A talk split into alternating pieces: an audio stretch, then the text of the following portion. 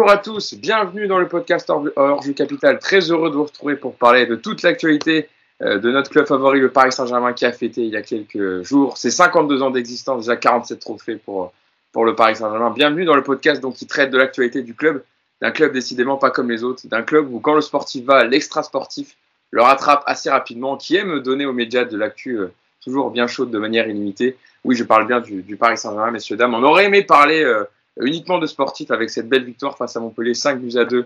Euh, c'était samedi soir pour la deuxième journée de Ligue 1. Mais malheureusement, il y a eu d'autres faits sur le terrain et extra-sportifs dans la nuit de samedi, dont on va évidemment reparler parce que ça a fait ça a pris le pas sur, sur ce beau match du Paris Saint-Germain. Et pour parler de tout ça, mon équipe du jour. Tout d'abord, les titulaires habituels sur ces derniers podcasts. Mousse, qui est avec nous. Comment ça va, Mousse? Salut Hugo, salut tout le monde. Bah écoute, ça, ça va bien. Début du drama. Euh, voilà, c'est le PSG, quoi. On est bien rentré dans cette nouvelle saison, hein, Mousse. Ah ouais, c'est bien, c'est bien. Ça, ça, ça donne lieu à, des, à plein de débats sur les réseaux sociaux. Euh, écoute, on va en parler, mais euh, ouais, en espérant que ce soit juste un pétard mouillé.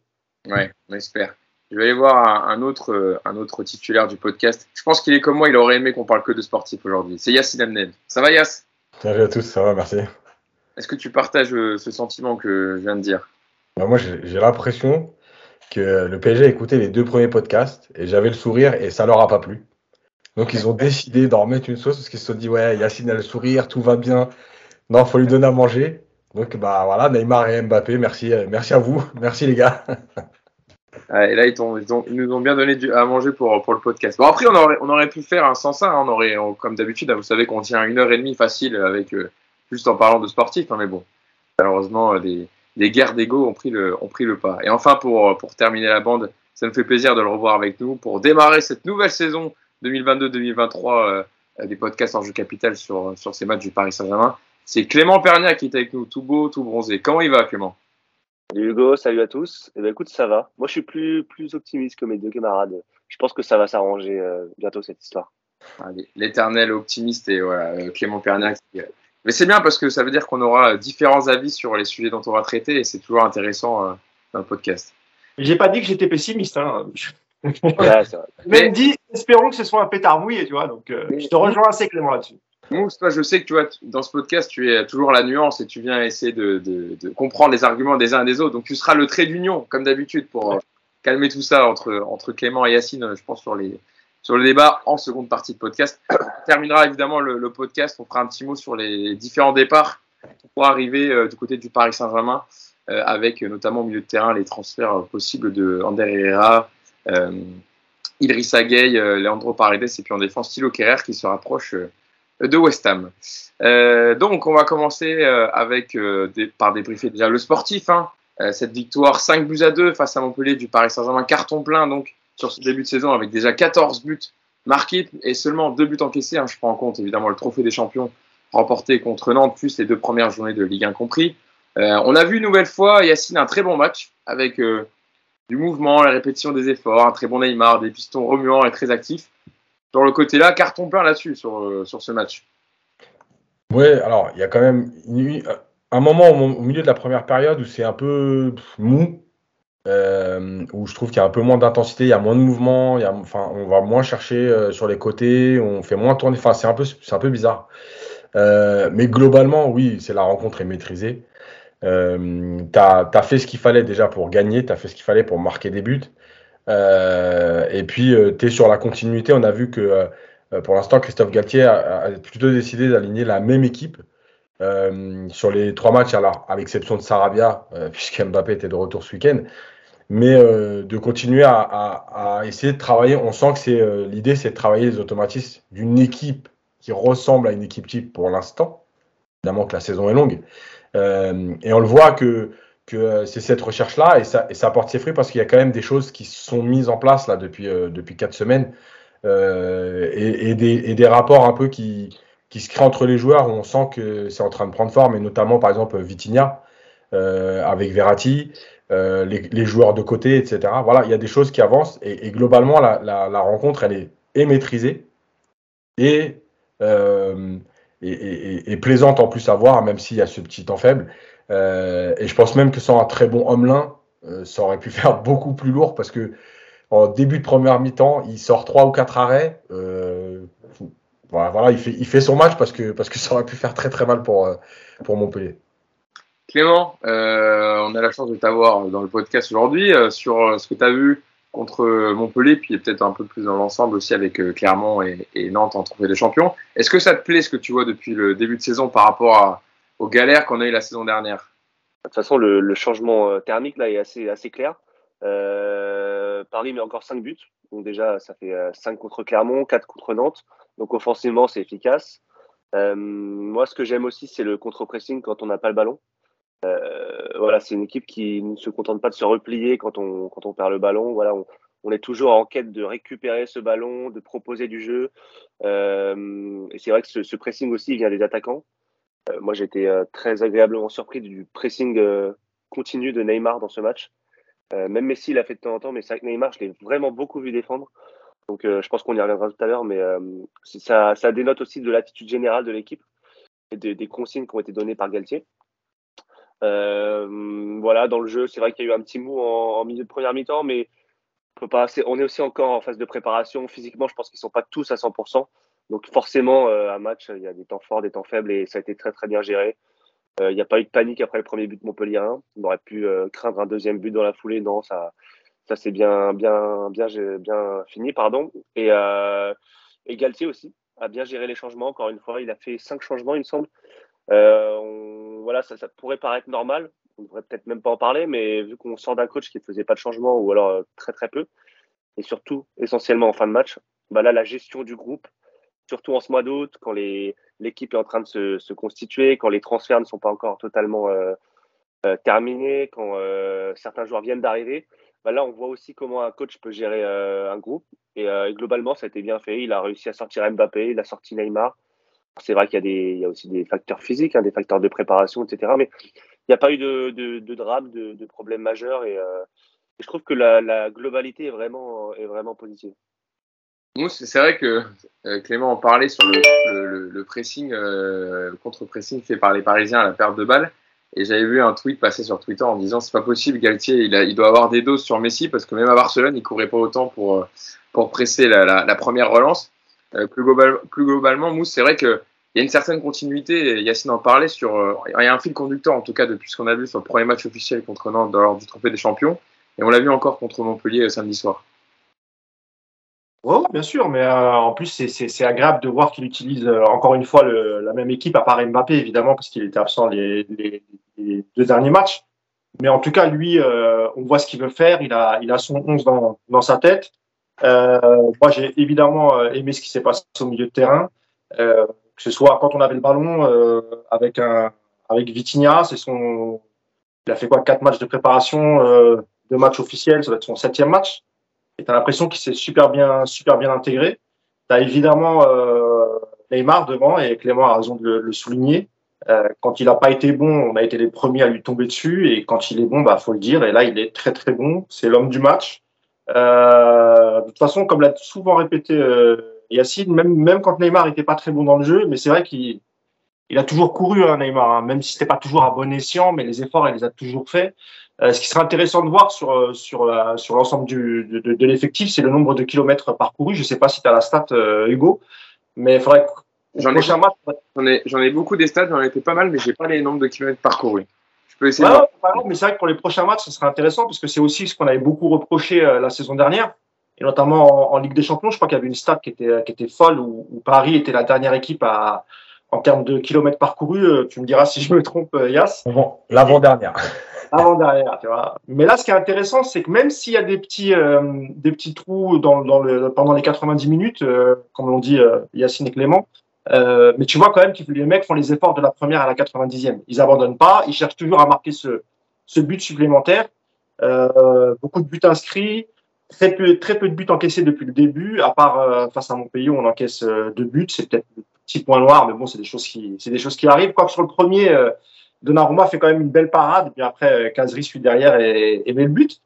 Mais, mais non, sinon, je suis, non, non, on voit du spectacle, on voit des buts. Honnêtement, ce qu'on a vu euh, depuis le Trophée des Champions jusqu'à maintenant, euh, c'est quand même 100 fois mieux que, tous les matchs euh, des derniers 18 mois sous Pochettino. Donc on va, on peut pas se plaindre. Il y a encore des choses à améliorer. Yacine a fait un très très bon papier qui est disponible sur le, site sur encore l'animation des couloirs, même si c'est vrai que ça a été mieux contre Montpellier, mais tu, peux encore faire mieux, je pense. D'ailleurs, Hakimi, tu vois, il est en position de centrer sur le but de, Neymar de la tête, je crois que ouais, c'est ça. c'est ça. Euh, et on l'a souvent vu aussi euh, combiné avec euh, Mbappé sur le côté. Donc ça s'améliore. Il y a, il y, a, y a plein, il y a plus de points positifs que de points négatifs. C'est aussi ce qui change de, de la saison dernière. Quelques stats que j'ai notées sur sur le match, enfin sur la victoire du Paris Saint-Germain, donnée par notre confrère Docta. Paris est devenu la première équipe à marquer au moins 5 buts lors de ses deux premiers matchs d'une saison de Ligue 1 depuis Reims en 1961-1962. Donc pour vous dire à quel point ça, ça remonte. Paris aussi également, on va en parler dans le secteur euh, offensif.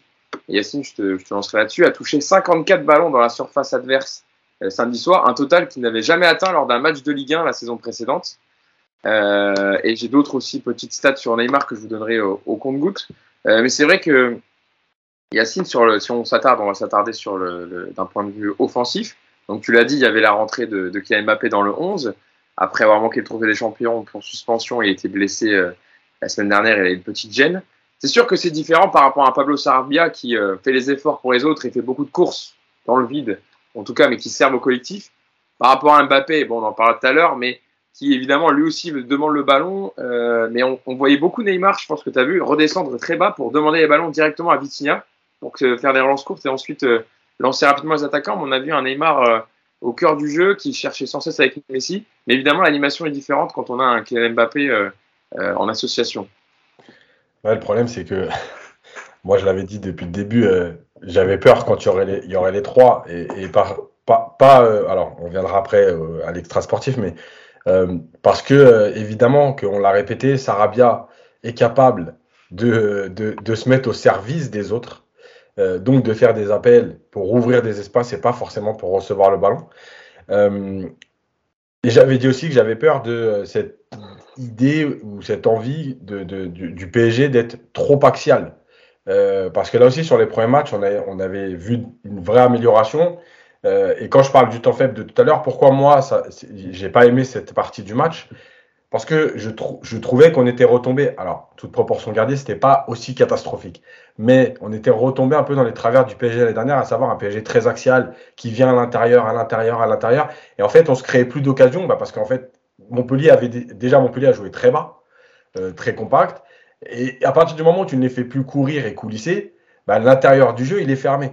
Euh, et, ça m'avait fait penser euh, au match du Real, au match aller contre le Real, où la première mi-temps du PSG c'était exactement la même chose. Le Real fermait l'intérieur du jeu, Paris rentrait à l'intérieur, rentrait à l'intérieur, et il n'y avait pas eu d'occasion, si vous vous souvenez. Paris domine le Real, mais Paris n'a pas d'occasion sur la première période face au Real. Là, j'avais revu, j'ai revu un peu ça par séquence. et pourtant, euh, les joueurs de couloir ont, fait ce qu'il fallait pour être bien positionnés. Donc là, je pense qu'il y a des choses à travailler avec Galtier. Et puis la dernière chose, c'est évidemment, euh, euh, on a retrouvé, mais tu vois, c'est là où j'avais dit dans les premiers matchs le, positionnement de Verratti de Vitinha. Alors Vitinha joue encore très haut, il compense beaucoup les, décrochages justement de Neymar. Mais là où j'avais un doute, c'est que Paris avait réussi, entre guillemets, à attirer Clermont, à attirer Nantes dans sa façon de faire décrocher Verratti. Mais j'attendais de voir l'équipe qui euh, n'irait pas les chercher. Et c'est ce qui s'est passé avec Montpellier. Montpellier, ils n'en avaient rien à foutre que Verratti décroche. Euh, qui était en pointe, il venait se mettre dans la ligne de 5 euh, bien bas. Et, Paris pouvait donner le ballon à Verratti très bas pour relancer. Il n'y a aucun Montpellier qui allait le chercher. Donc, euh, c'était aussi ça que j'attendais de voir. Et, et, là, Montpellier, encore, c'est une équipe normalement un peu joueuse. il y a des équipes qui sont encore plus défensives que Montpellier. Euh, voilà, il va pas falloir rentrer, il va falloir avoir de la variété dans, cette animation offensive. Euh, Clément, euh, quand on parle des offensives, évidemment, on peut parler de Neymar qui était excellent encore une fois samedi soir, impliqué dans tous les bons coups, buteur, plus passeur décisif.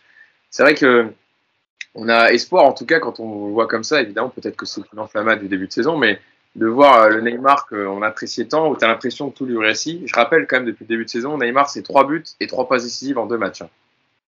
Ah, mais Neymar, euh, c'est une longue histoire. De toute façon, euh, moi, j'adore ce Neymar autant que je déteste l'autre. C'est-à-dire donc, c'est. on peut pas trop s'emballer. Enfin, moi, j'ai du mal à m'emballer. J'adore ce Neymar. Encore une fois, c'est vraiment là, c'est le meilleur joueur du PSG. Surtout qu'il court énormément. Il fait beaucoup d'efforts. Ses choix sportifs sont sont. Hugo est parti. Bon, ouais. je, hein, je, je, prendrai la relève. Ses choix, ses choix avec le ballon sont, sont judicieux. Il y, a, il y a aussi ce qu'on peut dire offensivement, c'est qu'il y a des circuits, des circuits préférentiels qui se dessinent. On le voit, c'est assez criant. Bon, Messi, Neymar, on le savait. Euh, là, on l'a revu hier à Kimi et euh, Mbappé. Euh, donc ça, c'est quand c'est pas borné et quand c'est pas c'est pas pénalisant pour le groupe et pour l'effectif, c'est plutôt encourageant. Ça peut ça peut voilà, ça peut peut créer des situations. Mbappé n'était pas 100% hier. Donc ça aussi, il faut le prendre en compte dans l'animation offensive, c'est que on avait quand même le, buteur principal de l'équipe qui n'était pas à 100% pour plusieurs raisons et notamment physique. Je pense qu'il est encore en phase de préparation, il revient de blessure et, voilà, ça c'est aussi une marge de progression. Après, c'est vrai que pour revenir au décrochage à répétition, tu as parlé de Neymar, c'est Messi qui revient très bas, ça on a l'habitude. C'est le petit bémol que j'aurais, c'est qu'à plusieurs reprises, il y avait un petit embouteillage dans l'axe parce que Vitinha et Verratti ne savaient pas, trop où se mettre quand, euh, il y avait euh, Messi à ce niveau-là ou Neymar. C'est qu'il y avait trois, quatre joueurs dans une même zone et du coup, ça, bloquait deux, trois situations. Euh, moi, je l'ai ressenti comme ça et c'est vrai que je pense que ça se travaille encore un peu. Peut-être que là peut se projeter un peu plus quand, Messi revient. Parce que c'est vrai que c'est Messi essentiellement qui revient très très bas pour toucher les ballons. Donc voilà. Et euh, dernier petit bémol, si je peux dire, c'est euh, que c'est qu'on avait trois joueurs offensifs qui demandent le ballon systématiquement, systématiquement. Et, euh, et peut-être que ça peut poser souci dans, dans, certains cas de figure parce que euh, ça, manque de, ça peut manquer de profondeur et de, et de solutions pour le porteur du ballon. Bah merci, merci Clément pour, pour ton avis sur, sur Neymar. Pareil, coach Yacine, alors il y a un petit problème technique, les amis. Hein, vous avez vu que Hugo a, a disparu, hein, c'est pas nous. Euh, nous ne sommes pas des adeptes de Houdini, nous l'avons pas fait disparaître. Il va revenir, rassurez-vous. Je vais prendre la relève le temps qu'il revienne. Euh, Yacine, un mot sur, euh, sur Neymar. On l'a dit, hein, euh, il a encore fait un, grand match, Neymar, dans, ses courses, dans ses efforts, mais aussi dans, l'animation du jeu. le fait qu'il ait aussi simplifié son jeu. Hier encore, dans le comportement face aux face aux adversaires, quand il subissait des fautes, pareil, il a, il a, il a bien réagi. Donc euh, c'est un bon, un bon début de, bon début de saison pour euh, pour Neymar et c'est encore l'homme du match euh, samedi soir face à Montpellier, Yas. Ouais, mais je crois que c'est encore, c'est ce que je répète souvent, c'est-à-dire que les joueurs, en fait, quand ils respectent le jeu, comme par hasard, tout va mieux. Et, là, en ce moment, Neymar, il est là-dessus. Il est là-dessus parce qu'on le voit même parfois quand il récupère le ballon, le jouer en une, deux touches de balle. Euh, ne, pas le, ne pas le garder pour aller provoquer un adversaire, ne pas le garder, euh, ce qu'il avait l'habitude de faire, euh, je ne sais pas si vous vous souvenez, mais quand il est un peu dos à l'adversaire, il garde le ballon, il garde le ballon, après il prend des coups, après il s'énerve, après il répond. Ben, en fait, il fait pas ça. Il est là, il, il, donne, il bouge, il donne, il bouge, il essaye de créer des choses, il joue avec tout le monde. Alors évidemment qu'il a une relation privilégiée avec Messi, mais on l'a vu jouer avec Mendes, on l'a vu chercher, euh, enfin jouer avec Verratti, on l'a vu revenir même euh, chercher Kim Pembe parfois pour ressortir le ballon. Voilà, il est dans le respect du jeu, euh, et comme par hasard, il est meilleur. Voilà, et en fait, c'est par hasard. Euh, c'est le Neymar. Il y a 3-4 podcasts, j'en avais parlé pour moi, le Neymar de référence, évidemment que ce sera jamais celui-là parce que parce que c'était il y a 6 ans presque maintenant. Euh, enfin, c'était il y a 5 ans exactement, mais voilà. Euh, c'est le Neymar de Guingamp. Le Neymar qui arrive, qui donne, qui bouge, qui, est dans la mobilité, qui est dans le respect du jeu, qui est là pour aussi faire briller les autres. Voilà, pour moi, c'est celui-là le vrai Neymar. Et, je trouve qu'il y a quelque chose aujourd'hui qu'on est en train de retrouver là-dedans, dans ce respect du jeu. Euh, et la dernière chose, c'est que même s'il a pu son coup de rein arrêter, je trouve qu'il est en train de reprendre de la vitesse parce qu'il y a eu deux ou trois fois où il a accéléré et où il a, il a, il a pris de vitesse des Montpellierins. Alors, plus sur ce fameux 1 contre 1, euh, je m'arrête et je démarre. Ah, en fait, c'est ce que j'allais dire euh, avant de rendre le, la parole à, à, à Hugo. C'est le seul petit bémol, effectivement, c'est peut-être sa capacité à, à, éliminer en 1 contre 1 qu'il n'arrive pas forcément à retrouver ou euh, lorsqu'il prenait un côté, lorsqu'il prenait de, de vitesse ses adversaires il y a quelques années encore. Aujourd'hui, on, sent que c'est pas tout à fait revenu. Il y a encore un peu de travail pour retrouver cette vélocité, cette, rapidité, notamment en un contre un. Ouais, surtout, surtout arrêter. Euh, quand il est lancé, Euh, franchement, ça va. Il y a, deux, actions contre Montpellier où il arrive lancé, où il prend tout le monde de vitesse. D'ailleurs, il y en a une où il met le ballon devant le but, il n'y a personne, etc. Euh, quand il est lancé, ça va. Mais quand il est arrêté, ce qu'il avait l'habitude de faire avant, d'aller de, euh, fixer le joueur, s'arrêter et d'un coup démarrer, oui, évidemment que là, on ne le voit plus, il est plus capable de le faire. Euh, maintenant, est-ce que sur la durée, s'il arrive à enchaîner réellement les matchs, les séances, etc., est-ce qu'il y a moyen qu'il le retrouve? Peut-être. En tout cas, c'est sûr que c'est quand on a connu le, Neymar d'il y a 5 ans, ouais, c'est quelque chose qui saute aux yeux. Quoi. Bah, Hugo, je te rends la parole.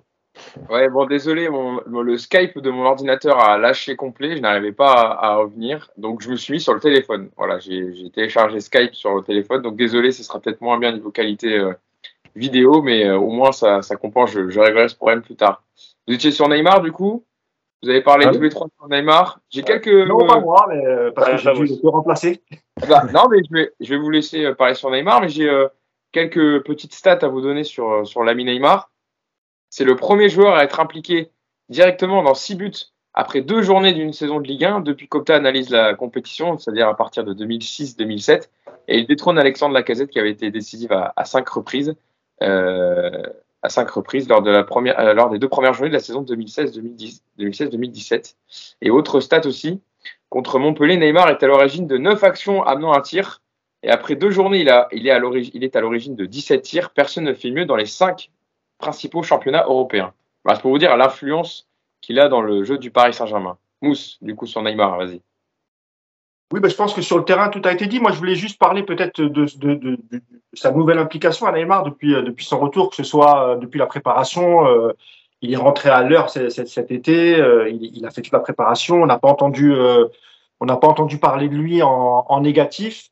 on parlera des histoires entre lui et Mbappé, mais ce que je veux dire par là, c'est que voilà, on a l'impression qu'il a, il y a un esprit revanchard chez Neymar cette, cette saison et qu'il s'est dit c'est la première fois où on remet en cause mes qualités, on remet en doute ma participation euh, avec le PSG cette saison, parce qu'il y a eu des rumeurs de peut-être de départ ou en tout cas que le Paris Saint-Germain voulait euh, n'était pas contre s'en séparer. Je pense que tous ces éléments-là, il y a aussi euh, l'avènement d'Mbappé. Je pense aussi que quelque part c'est normal, c'est un champion, euh, tous, les grands champions ont des égaux et ça, ça a dû sans doute le, le, piquer un peu. Lui qui était à sa place euh, en 2017, aujourd'hui il voit Mbappé un peu prendre, prendre la lumière, que ce soit sur le terrain parce que sportivement il est incroyable Mbappé, mais aussi en dehors sur l'image du, du, du, du, joueur euh, voilà qui fait, qui fait pas de bêtises et on va on peut parler de gendre idéal si vous voulez et on a l'impression que Neymar voilà il, il veut prouver que ce soit aux, aux supporters français aux supporters parisiens et aussi au monde entier qu'il n'est pas encore fini euh, et que lui aussi peut être un joueur très très important dans le PSG. Tant mieux si euh, le déclic est arrivé euh,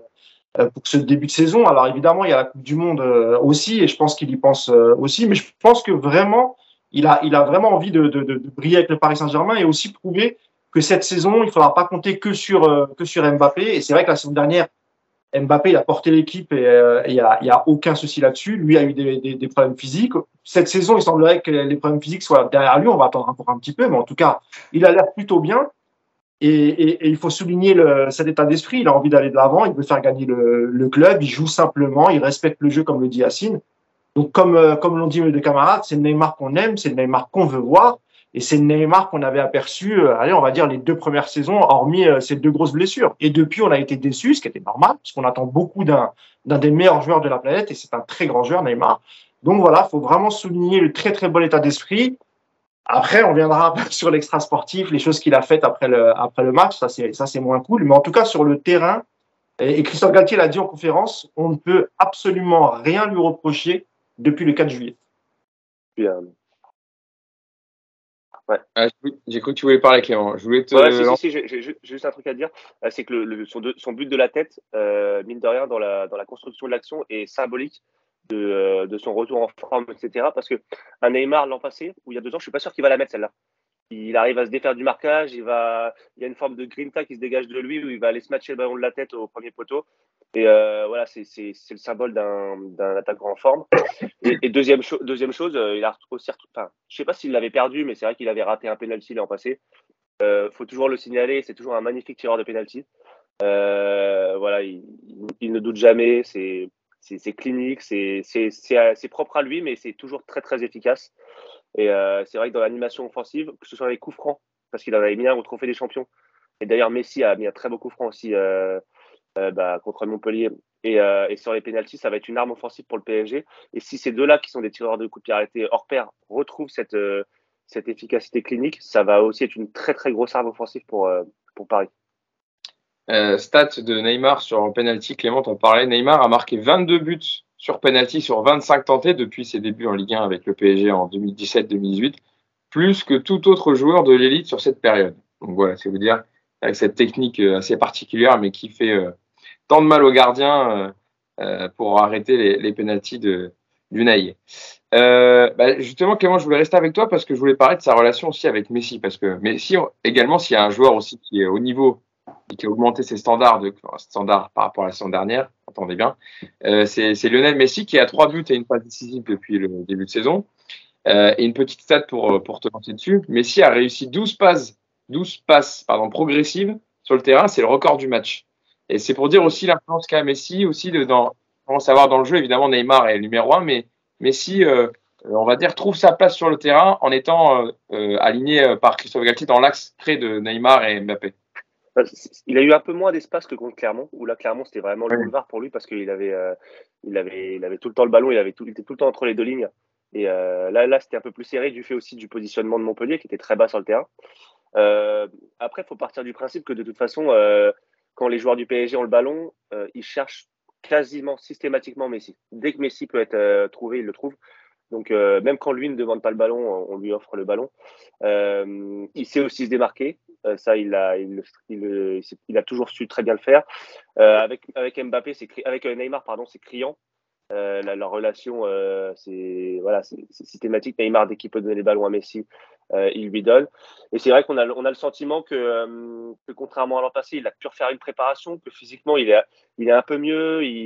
Il, il, fait des efforts, il fait des courses, il fait plus de courses que d'habitude, enfin plus de courses que nous on a l'habitude de l'avoir vu faire. Euh, voilà, avec le ballon, c'est. J'ai pas ressenti un boycott d'Akimi, par exemple, comme il y avait eu euh, la première journée. Euh, ça m'a moins marqué. Donc c'est plus globalement tout est plus positif, c'est plus c'est plus dynamique, les passes sont meilleures, ses positionnements sont, sont plus justes, je trouve. Donc voilà, Messi, je trouve qu'il s'inscrit assez bien dans le collectif. C'est-à-dire que quand Messi est pas bon, le collectif n'est pas très bon image PSG l'an passé. Et là, c'est vrai que euh, une fois que Messi est bien, l'équipe tourne mieux. Alors, je ne sais pas si c'est l'équipe qui rend Messi meilleur ou si c'est Messi qui rend l'équipe meilleure, mais dans tous les cas, il y a, une corrélation, je trouve, entre le jeu de Messi et l'efficacité offensive du PSG. Après, je ne vais, pas, vais pas faire un, récit sur les qualités du joueur, on les connaît toutes. Donc euh, voilà. Globalement, tout est plus positif chez ce Messi-là que chez le Messi de l'an passé. Euh, Yacine, sur, sur, sur Léo Messi, c'est vrai que euh, on a été euh, sur certains, enfin, on a été sur la saison dernière très déçus euh, par rapport à son investissement, par rapport à, ses courses, par rapport même à sa capacité d'élimination qui, qui maintenant voilà commence à, être compliqué avec l'âge. Mais là, on voit quand même un Messi qui est beaucoup plus en jambes physiquement et ça se confirme pour ce troisième match officiel de, la saison, Yacine. Et c'est quand même positif. Alors certains diront il veut être en forme pour la Coupe du Monde en fin de saison avec l'Argentine, peut-être, mais en tout cas, ça fait, ça fait du bien. Enfin, ça, aide le PSG en ce début de saison et, et jusqu'à novembre au moins. Non, mais euh, après, c'est logique, il ait envie d'être en forme pour la Coupe du Monde. Et tant que Paris en profite, en fait, à la limite, on s'en fout de pourquoi il est en forme. Nous, ce qui nous intéresse, c'est qu'il soit en forme. Bien sûr. Euh, euh, et, le truc, c'est que je crois que le, le, le, vrai symbole, c'est de le voir faire des courses pour aller récupérer des ballons. Parce que tout le reste, on l'a déjà vu faire. et, et, ces courses-là, même à Barcelone, il en faisait très peu. Là, le voir revenir faire 10, 15, 20 mètres parfois de sprint pour aller euh, gêner euh, un, joueur, un adversaire qui a le ballon, euh, bah oui, c'est ce qu'on ne le voyait pas faire. Donc, donc il y a, une évolution dans son état d'esprit, il y a une évolution dans le jeu. Mais pour, pour, pour aller dans le sens de Clément, je rajouterai rien à ce qu'a dit Clément, mais le truc, c'est que moi, mon avis en tant qu'éducateur, c'est qu'évidemment, c'est l'équipe qui rend Messi meilleur. Parce que je l'ai répété mille fois, il n'y a pas de joueurs qui peuvent. Il y a des joueurs qui peuvent te sortir d'un problème parce qu'ils ont un talent et sur un exploit, ils te sortent. Mais le joueur, en fait, quand vous regardez bien, euh, c'est des stats, ça. C'est-à-dire qu'il vous met un but ou trois buts, comme l'a fait Ronaldo avec la Juve, par exemple, euh, dans des matchs de Coupe d'Europe. Il vous met trois buts, mais quand vous regardez globalement la prestation, elle n'est pas bonne parce qu'il n'y a que le collectif qui peut rendre un individu meilleur.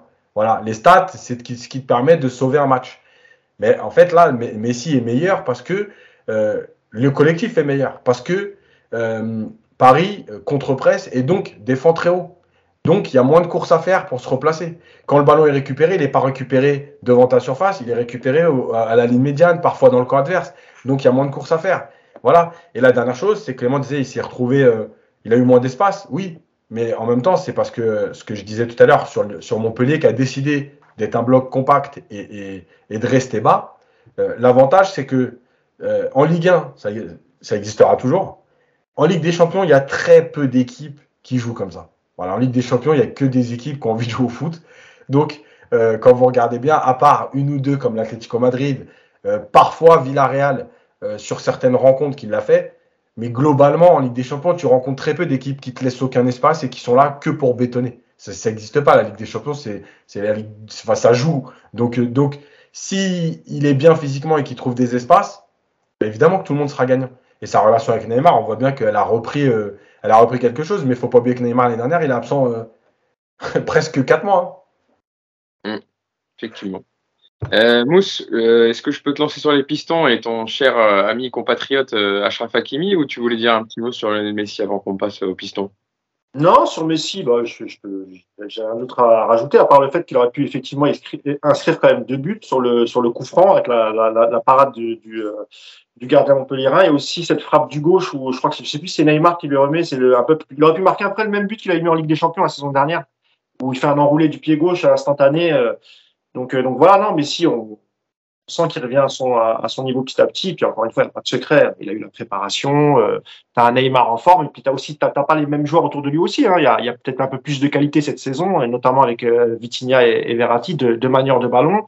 C'était peut-être plus difficile pour lui lorsqu'il manquait ce, ce, genre de profil la saison dernière, même si Paredes était là aussi, et, et on, on, sait qu'ils s'entendent bien, notamment en, équipe nationale.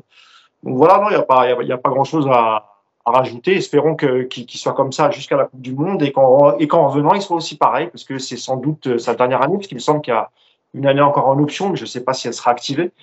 Donc voilà. Et sur, euh, bah, sur les pistons, ouais, parce que c'est vrai que les, les pistons, euh, enfin, bon, je pense déjà Lionel Messi pour compléter, c'est vrai que c'est surtout le fait qu'il y ait des joueurs de ballon, comme tu as dit derrière lui, et donc les ballons viennent plus rapidement, et aussi parce que c'est vraiment, je trouve, son positionnement qui fait qu'il est aussi performant parce qu'il est enfin dans l'axe, dans sa zone de préférentielle, on va dire, et plus exilé sur un côté dans un 4-3-3 ignoble euh, concocté par Mauricio Pochettino.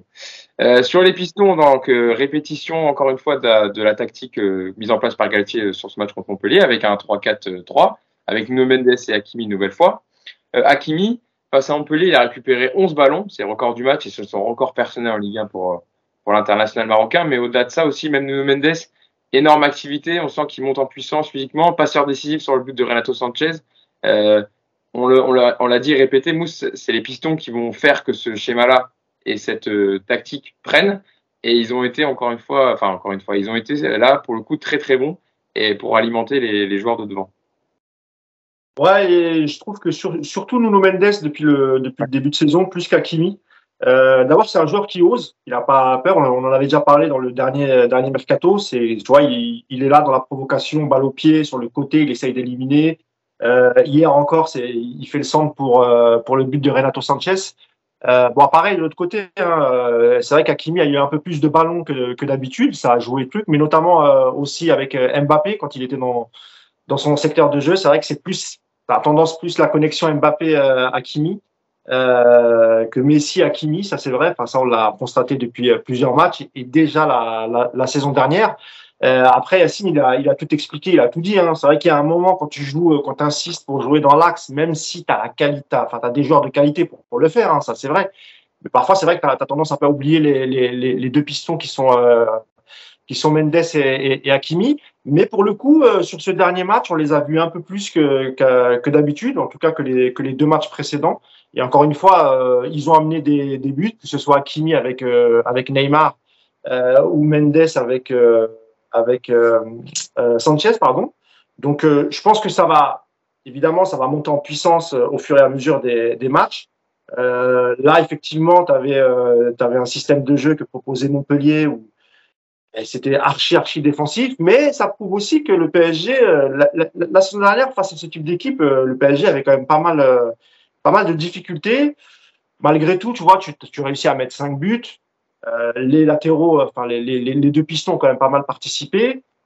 De mieux faire évidemment, mais moi je trouve que ça sent, ça sent plutôt bon. Et encore une fois, voilà, moi j'aime de ce que je vois depuis le début, je, préfère le côté gauche et l'animation qu'apporte euh, Nuno Mendes, je trouve plus, plus véloce. Euh, euh, encore une fois, il n'hésite pas, il propose, il ose. Il manque peut-être un peu ce côté-là d'Akimi, même si Yacine, tu l'as très bien dit, Akimi, c'est vrai qu'il est peut-être meilleur quand il part de, beaucoup plus bas et, et, lancé. Et je trouve que sur le jeu arrêté, Nuno Mendes est, meilleur sur son côté gauche que, que Hakimi, mais bon, ça, va venir forcément. Yacine, tu veux rajouter un petit mot sur euh, les Pistons? J'imagine que le match de Nuno Mendes a dû te plaire dans euh, le fait de, de, de, comment dire, son explosivité, son insouciance encore qu'il a, et le fait qu'il calcule pas ses efforts et qu'il soit encore à, à, la 80. Du coup, le but de, de Renato Sanchez, c'est à 88e, il me semble. C'est une minute après qu'ils sont rentrés et qu'ils sont encore à faire une course à débordement, à provoquer son adversaire direct et à centrer euh, pour Renato Sanchez. Ouais, mais justement, je trouve que quand on le voit faire ça, et, et, et avec Hakimi, c'est pareil, je trouve qu'on s'en sert pas assez. Euh, il a une qualité de il a une vraie qualité de sens. Rappelez-vous, la dernière, il y a eu deux ou trois fois où il a mis des accélérations et centre intérieur du pied fort. Ah ouais. mais franchement exceptionnel. Et je trouve que qu'on s'en sert pas assez. Euh, et c'est ce que je disais sur la première mi-temps notamment, où on est parti les chercher au début, c'est parmi d'écarter Montpellier, mais rapidement on a arrêté de les, de les calculer.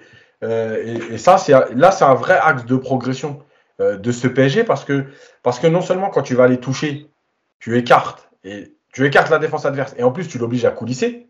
Mais en plus de ça, tu apportes de la variété. Parce qu'à un moment donné, quand, euh, quand euh, tu te dis, je ferme l'intérieur, il y a Messi, Neymar, Vitinha, Mbappé, euh, parfois Verratti qui est très haut, on ferme l'intérieur. Mais ils sont capables d'aller chercher sur les côtés. Donc qu'est-ce qu'on fait? Est-ce qu'on est se prépare à fermer sur les côtés ou pas? Et, et, donc quand tu vas aller fermer sur les côtés ou, ou anticiper, tu vas te retrouver à ouvrir l'intérieur et ouvrir l'intérieur aux joueurs qu'on vient de citer, mais tu vas, tu vas te faire exploser. Et si tu n'ouvres pas l'intérieur et que tu laisses justement un peu d'espace à Hakimi, à Mendes, on a vu ce que ça peut donner. Donc voilà, le problème, c'est qu'il y, a un dernier problème, et c'est pour ça que c'est le travail de Galtier dans l'animation des couloirs, mais aussi ce qui va avec. C'est-à-dire qu'il y a eu des situations, euh, d'ailleurs, je vais essayer de faire une minute coach avec euh, 3-4 séquences euh, et, parce qu'il y en a une qui m'a frappé là-dessus. Et en fait, tout se passe bien. L'action se passe bien. Hakimi reçoit le ballon et en fait, il a un temps d'avance et il peut pas centrer parce qu'il y a personne devant le but. Donc en fait, c'est pareil, c'est-à-dire que tu sais, les gens vont dire ouais, mais Hakimi il a le ballon, il centre pas, mais en même temps il peut pas centrer. Il y a personne qui va vient devant le but. Euh, il y a l'action de Mendes dont je parlais tout à l'heure où euh, il fait le centre, le ballon passe devant le but, il y a personne devant le but. Euh, et il y a même une action de Neymar qui à un moment donné il fait un dribble, il, il, je ne sais pas s'il frappe ou il croise, mais en tout cas, le ballon passe devant le but entre les jambes de, de Homelin et le ballon devant le but. Et encore une fois, il n'y a personne devant le but. Donc, euh, cette présence-là, elle est, elle est négative pour les, joueurs de couloir quand tu analyses leur match. Parce que tu vas dire, ils ne centrent pas, mais en même temps, est-ce qu'ils vont centrer s'il n'y a personne? Voilà, donc, il y a ce truc-là à trouver, parce que vraiment, euh, avec la variété que ça va t'offrir, avec les qualités qu'ils ont, ça va être une vraie arme en plus, ça va être une variété de plus, et ça va être donc des doutes en plus dans la façon de défendre des adversaires. Bon, maintenant qu'on a parlé des pistons, on peut parler quand même de Kylian Mbappé, euh, qui faisait sa rentrée quand même officielle avec le Paris Saint-Germain après avoir manqué les deux premiers matchs officiels de la saison 2022-2023. Clément, euh, parlons de son match sur le sportif déjà, euh, il provoque le but sur le, le, CSC de Sako avec cette frappe. Il marque quand même en deuxième période sur corner. Bon, on l'a vu beaucoup agacé par certains choix de ses coéquipiers de ne pas le servir directement. Évidemment, il y a ce penalty aussi raté qui rentre en compte dans son match. Comment analyser euh, son match? Évidemment, on est obligé de tenir un peu compte de l'extra sportif avec ce qu'il y a eu, mais, mais, sur le terrain, toi, comment tu as ressenti euh, après le, le match? Son, sur, sur ouais. le match J'ai senti un joueur qui était vraiment pas prêt euh, à 100%, ça c'est clair. Un match décevant dans l'ensemble. Il était décevant parce que en fait, tout est lié, donc c'est compliqué de, de, dissocier le joueur de l'attitude. Je sais qu'on va faire un focus sur l'attitude après.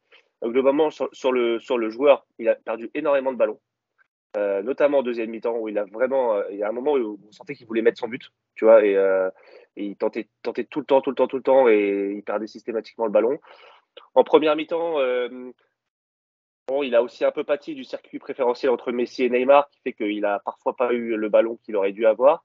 Et en même temps, ses choix, ses positionnements n'étaient pas toujours judicieux.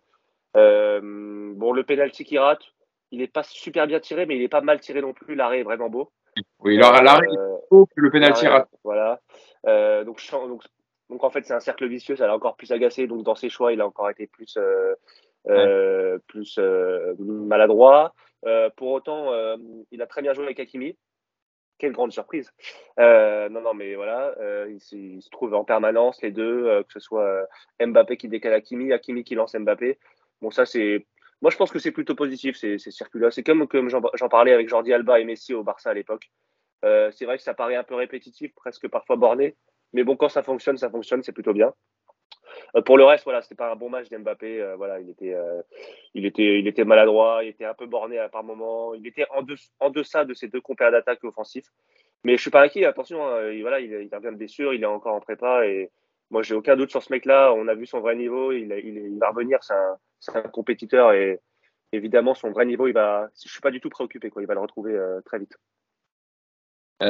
Mousse sur, euh, sur le match d'Mbappé euh, en lui-même.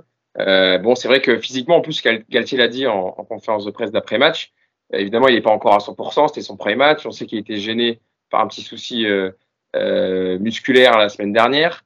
C'était à l'aine, hein, il me semble, si je dis pas de bêtises. Non Adducteur Je ne sais plus, il me semble que c'est les adducteurs, mais peut-être. J'ai un doute, mais, mais en tout cas, voilà. C'est ça? C'est adducteur? Les adducteurs. D'accord, bon alors les adducteurs, mais à coup pas. Euh, mais c'est vrai qu'on voit qu'il manque, il manque encore un peu de jus euh, sur certaines actions. Euh, comment, comment tu juges son match? Bah, il, a pas, il, a, il a fait un mauvais match, il hein. faut, faut, faut, être clair. Pour moi, le match, il est, il est, il est pas bon. sa qualité première, c'est l'explosivité. On ne l'a pas vu. Après, c'est vrai que quand tu, quand tu sors de. de euh, t'as pas fait les deux derniers matchs, euh, t'as pas pu t'entraîner correctement collectivement, etc. C'est un peu plus compliqué pour lui. Donc là-dessus, évidemment, il a fait un mauvais match, certes, il n'aura pas lui tomber dessus sur un, mauvais match, c'est plus l'état d'esprit euh, qui nous a gêné euh, hier, mais footballistiquement parlant, sur le terrain, il n'a pratiquement rien apporté. Euh, alors il est sur des buts, hein, il y a le, CSC, il y a aussi le premier penalty où il joue, où c'est lui qui donne pour, pour Neymar, il me semble, sur le premier penalty qu'il rate. Pour le reste, effectivement, c'est lié aussi à l'état d'esprit dans lequel il est au moment où le match débute. Il avait déjà eu des échos aussi à l'entraînement qu'il n'avait pas trop le sourire, etc. Alors, évidemment, il est possible qu'il ait des problèmes personnels et que ça l'affecte. Si tu ajoutes les problèmes personnels et la condition physique, effectivement, ce qu'il faut regretter, c'est l'état d'esprit, c'est tout. On va en parler après, mais sur le match, effectivement, euh, voilà. Il y a aussi le fait que les deux, tu parlais de circuit préférentiel, Clément, tu n'as pas, pas tort. Les, les, les, deux, ça fait deux matchs, deux, deux matchs officiels qui jouent. Euh, où ils s'éclatent tous les deux. Euh, avec eux, le troisième larron, c'était Sarabia. C'est un joueur qui va pas trop se plaindre et, malgré tout qui va continuer à, faire profiter de ses appels aux, deux autres et qui et Sarabia, il connaît son rôle aussi dans cette équipe. Il sait très bien qu'il va pas être euh, titulaire, donc il a accepté le fait d'être le la, la, la, la, cinquième roue du carrosse, c'est comme ça qu'on dit. et, euh, mais Mbappé, Mbappé, c'est pas Sarabia et, et, effectivement, lui, il n'accepte pas. Il veut participer au même titre que les autres et on parlera après de, de, de l'attitude. Et c'est dommage parce que le PSG, voilà, le PSG fait un bon début de saison et voilà, on, se prend une petite polémique à la con euh, alors que tout va bien. Mais ça, on va en parler. Mais sur le terrain, euh, honnêtement, RS, hein, il n'a pas, il a pas fait, il a pas fait un bon match. Yacine, est-ce que je peux te lancer directement sur Penalty Gate? Non, tu veux peut-être dire un petit mot sur Mbappé quand même. Allez, je te laisse et après je te, relancerai sur euh, l'épisode de Penalty parce que ça va nous emmener justement vers cet épisode extra sportif entre Mbappé et Neymar. En fait, je vais dire juste un mot. C'est et, en fait, on va, vous allez retrouver ce que j'ai déjà dit, ce que j'ai déjà dit sur Neymar. C'est pas, c'est pas, casse-toi quand même. Non, non. ce que j'ai déjà dit sur Neymar. En fait, quand t'es pas bien physiquement, t'es moins lucide, quand tu es moins lucide, tu fais trop de touches de balle. Quand tu fais trop de touches de balle, tu te fais rentrer dedans et tu perds des ballons. Mais au lieu de redevenir dans la simplicité, tu veux reprouver que tu es, au niveau. Donc tu continues à reprendre le ballon et au lieu de jouer à une touche de balle, de continuer de le garder. Mais tu le gardes parce que tu pas bien et ainsi de suite. Donc en fait, bah, évidemment euh, que c'est parce que d'abord il n'est pas bien physiquement qu'il a trois matchs de retard. Parce que, euh, comme l'a dit Galtier, le dernier match au Japon, il joue que 30 minutes Parce que Galtier prépare le trophée des champions. Au trophée des champions, il n'est pas là. Et à la première journée, il n'est pas là. Donc, il a trois matchs de retard. Quand les autres ont joué trois matchs, lui, il en a joué, il a joué 30 minutes. Donc, il a du retard parce que, je répète, l'entraînement, c'est bien pour le fond, pour, pour les automatismes, pour travailler certaines choses. Mais le rythme d'un match, tu ne le prends qu'en match. Donc, aujourd'hui, il a deux, allez, on va peut-être pas dire trois, mais deux matchs de retard. Voilà. Et, euh, et le problème, c'est que cette frustration, euh, après, bah, évidemment, euh, que, que, que, en fait, elle rejaillit en fait sur, tout. parce, que, parce que, en fait, on a l'impression que tu es énervé après les autres, mais c'est pas que ça, tu es aussi énervé après toi. Mais comme tu peux, tu, vas pas te crier dessus, en fait, tu fais des remarques aux autres. Voilà, et en fait, c'est l'engrenage. Et, et, ce qu'on a vu, encore une fois, à toute proportion gardée quand même, d'Mbappé samedi soir, en fait, on a vu Neymar. On a vu le Neymar qui revient de blessure à qui tu as envie de mettre des claques parce qu'il garde le ballon, parce qu'il s'énerve avec les autres, avec ses partenaires, avec ses adversaires, après l'arbitre, parce que parce qu'il n'est pas bien. Voilà, on a vu Neymar, sauf que c'était Mbappé. Et on n'a pas l'habitude. Ouais, et le symbole de ça, euh, Yas, c'est vrai que j'ai oublié de le dire, c'est l'action en fin de première mi-temps où, où Vitinha euh, par seul euh, déclenche un, un, contre. Il a un joueur côté droite, à Mbappé côté gauche, et quand, et quand Mbappé voit que Vitinha il, il fait la passe à celui qui. il, y a, il y a Hakimi et Messi de l'autre côté. Hakimi, voilà, c'est ça. Et ben Mbappé, il abandonne la course, il met les mains sur les hanches, il râle. Et ça, c'est le symbole de, du match d'Mbappé. C'est vrai qu'on n'a pas parlé, mais c'est cette image, elle a fait le tour de France, le tour du monde. Et, et à son niveau, c'est juste inacceptable d'avoir cette attitude à ce moment-là du match. Ça, c'est juste pas possible. Et surtout, tu as raison, Mousse, et, Clément, je pense que tu vas pouvoir réagir dessus, c'est surtout qu'il s'arrête. Parce qu'au-delà ah de râler et de continuer à dire dans un premier temps, mets-la moi et de continuer l'action et d'être parce qu'au final, ça termine quand même sur une action. Hakimi finit par tirer. Bon, il aurait pu la remettre en retrait à Messi. Messi d'ailleurs râle un peu, enfin lui jette un regard assez noir. Euh, mais il y, a une, y, a une action de but, donc là, Messi, euh, Mbappé aurait pu se retrouver dans la surface et, marquer. Et là, vraiment, il arrête sa course et il se, il, se tourne limite vers Christophe Galtier sur le banc, quoi. C'est vraiment, je me, on voit ça en amateur quand t'es énervé parce qu'un mec te passe pas le ballon, tu dis à ton coach, eh vas-y, il me saoule, lui, il me passe, il me passe jamais la balle. Sauf que là, on est sur un match de Ligue 1, Clément, euh, et c'est le PSG, quoi. Non, mais c'est clairement interdit. Enfin, je pense que si Neymar avait fait un truc pareil, on lui serait tombé dessus euh, trois fois plus. Voilà. Euh, D'ailleurs, il l'a pas fait qu'une fois dans le match. En deuxième mi-temps, il a refait un truc un peu similaire où il n'a pas le ballon et il regarde Hakimi les mains sur les hanches en mode regarde, il joue contre eux encore. Je sais pas si c'est ce qu'il dit, mais c'est plus ou moins ça, j'ai l'impression.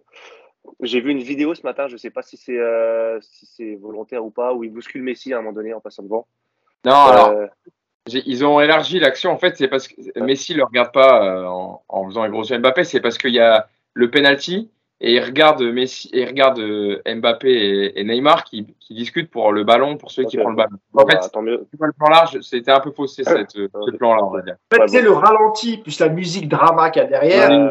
T'as l'impression que Mbappé met un coup d'épaule à Messi et que Messi euh, lui en veut à mort. Mais en fait, en vitesse réelle, c'est il passe devant lui, il se touche, mais il se calcule même pas en fait. Rien. Euh, donc ouais, donc ça c'est euh, voilà, c'est des choses que, qui sont qui sont interdites. Moi, ce qui m'énerve, c'est que euh, on dirait qu'ils se parlent pas les mecs. Mbappé, c'était un truc à reprocher à je sais pas, bon pas Vitinha vient d'arriver, mais à Messi, Neymar et tout. Mais vous étiez potes il y a 5 mois ou 6 mois, ou même, enfin vous êtes dans le même vestiaire, vous êtes tous les jours ensemble, mais discutez. Moi, si j'ai ça dans mon équipe de foot le mardi matin au 5, je vais voir le mec et je lui dis bah attends, il y a un souci, tu me donnes pas le ballon, essaye de jouer plus à gauche, etc. Machin. Surtout que c'est des mecs intelligents, ils vont, c'est des grands joueurs. Là, on a l'impression que c'est des clans qui se parlent pas et, que sur le terrain, bah, tout explose. Donc c'est, moi, je trouve ça très stupide. Et dans tous les cas, euh, Mbappé, il peut pas faire ça. C'est en plus lui qui veut être un exemple pour les jeunes, euh, qui, a un, modèle au-delà même du foot. Là, il donne une image dégueulasse. Ah, j'ai volé un mot à Yacine. Mais, euh, mais ouais, ouais, non, non, il donne une mauvaise image et euh, voilà, c'est terrible. Yacine, on va prendre donc on va rentrer. Euh, je pense qu'on a été assez clair sur le sportif. Rentrons dans l'extra sportif. Et on va parler encore un peu de terrain, mais ça va jouer sur sur ce qu'on va développer dans cette deuxième partie. on joue la 22e minute samedi soir quand Paris se voit accorder un penalty après une main de Jordan Ferry dans la surface. Kylian Mbappé prend le ballon. Alors il a été désigné par Christophe Galtier comme tireur numéro 1 des penalties sur ce match-là et Neymar en deuxième. Donc Mbappé prend le ballon logiquement, Neymar ne dit rien. Donc Jonas Somlin repousse euh, le, le penalty d'une très belle parade d'ailleurs. Euh, et l'histoire aurait pu s'arrêter là, mais juste avant la mi-temps, nouveau penalty accordé au Paris Saint-Germain, sur une main cette fois de Fala Isako, euh, et pas euh, Mamadou Sakho, qui était sur le banc malheureusement pour euh, son retour au parc. Et l'année dernière, il avait été blessé, le pauvre. Il n'a pas de chance depuis qu'il est à Montpellier. Il est rentré, il est rentré quand même. Il est rentré quand même en fin de match, mais bon, ça aurait été plus sympa de le voir. A priori, Sako, il fait un, un, le premier match de Montpellier, c'était pas terrible. C'est peut-être Ouais. pour ça aussi qu'il était sur le banc, tu vois. Mais bon, on aurait bien voulu le voir quand même, notre, notre Titi Mamadou Sakho sur le terrain, évidemment. Euh, et donc, l'histoire aurait pu s'arrêter là, Yacine, mais juste avant la mi-temps, donc nouveau penalty accordé. Et cette fois, donc, cette fois, donc, et l'image aussi a fait le tour du monde. Cette image où, euh, où Mbappé euh, dit à Neymar, laisse, genre, laisse, donne-moi la balle, donne la balle.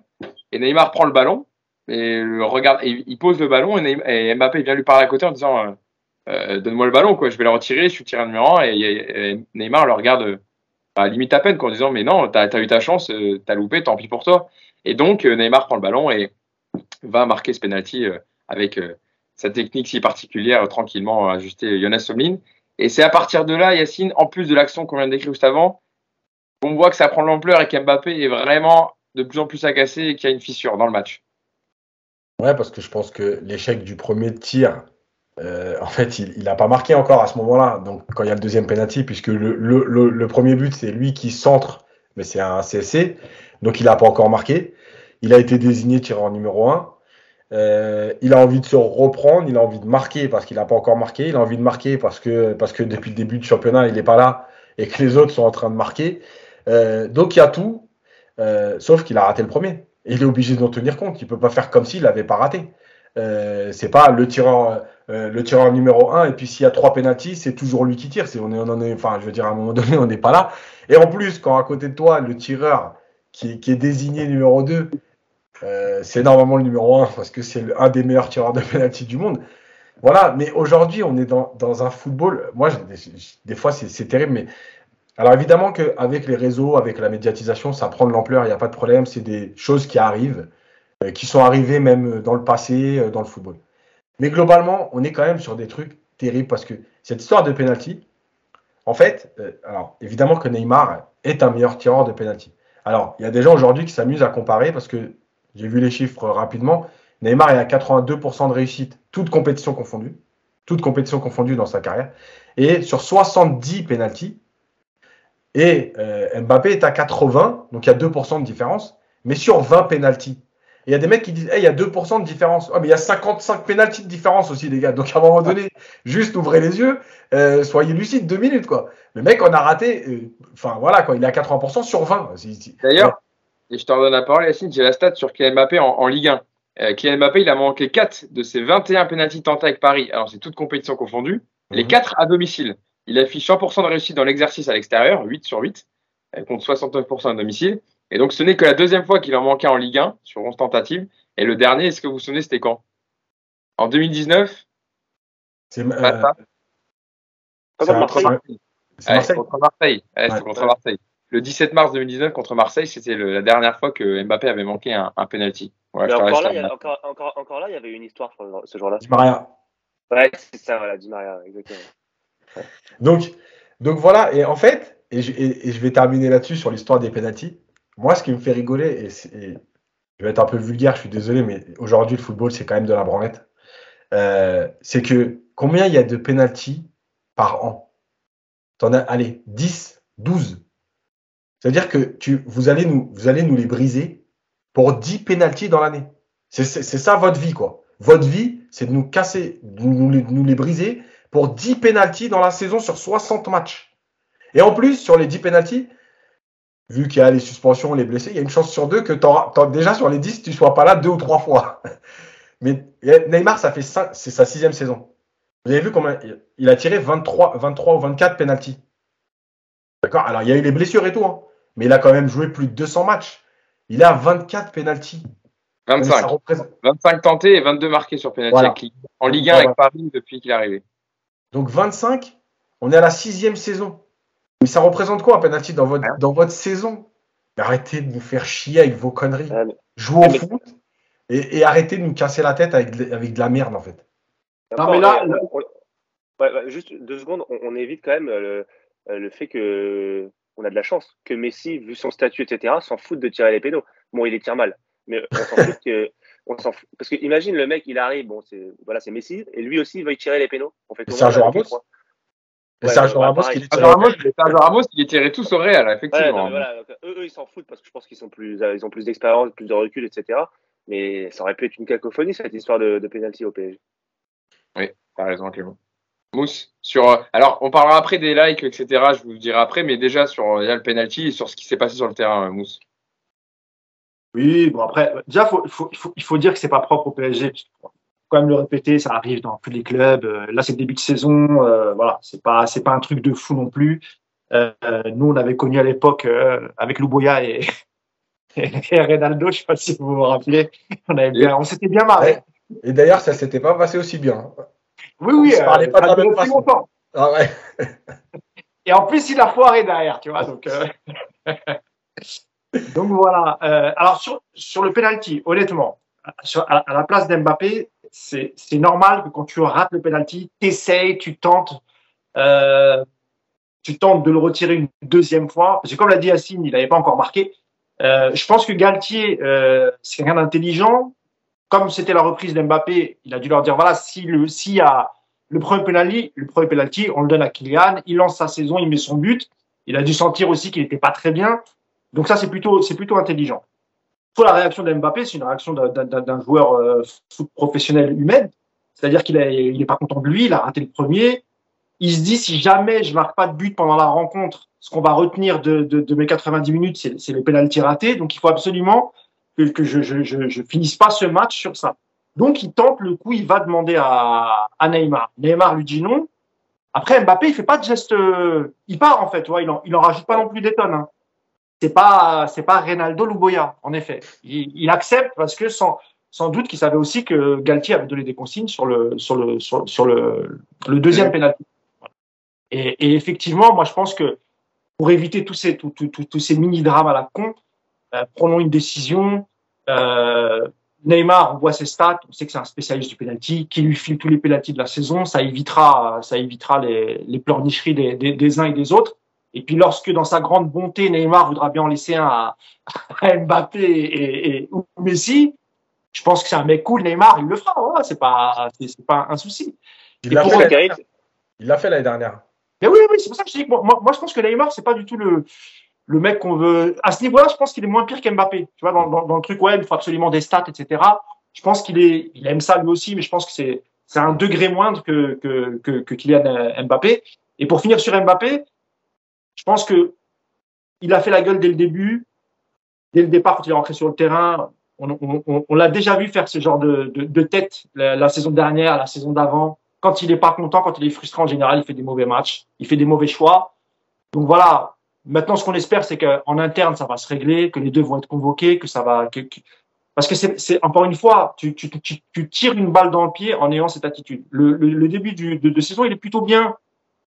Et, et, et ce qui m'agace le pire, c'est que, c'est que tout l'é- tout l'été, après la prolongation d'Mbappé, il a fait beaucoup d'interviews en parlant de oui, il faut qu'on devienne une équipe, il faut qu'on devienne un, collectif.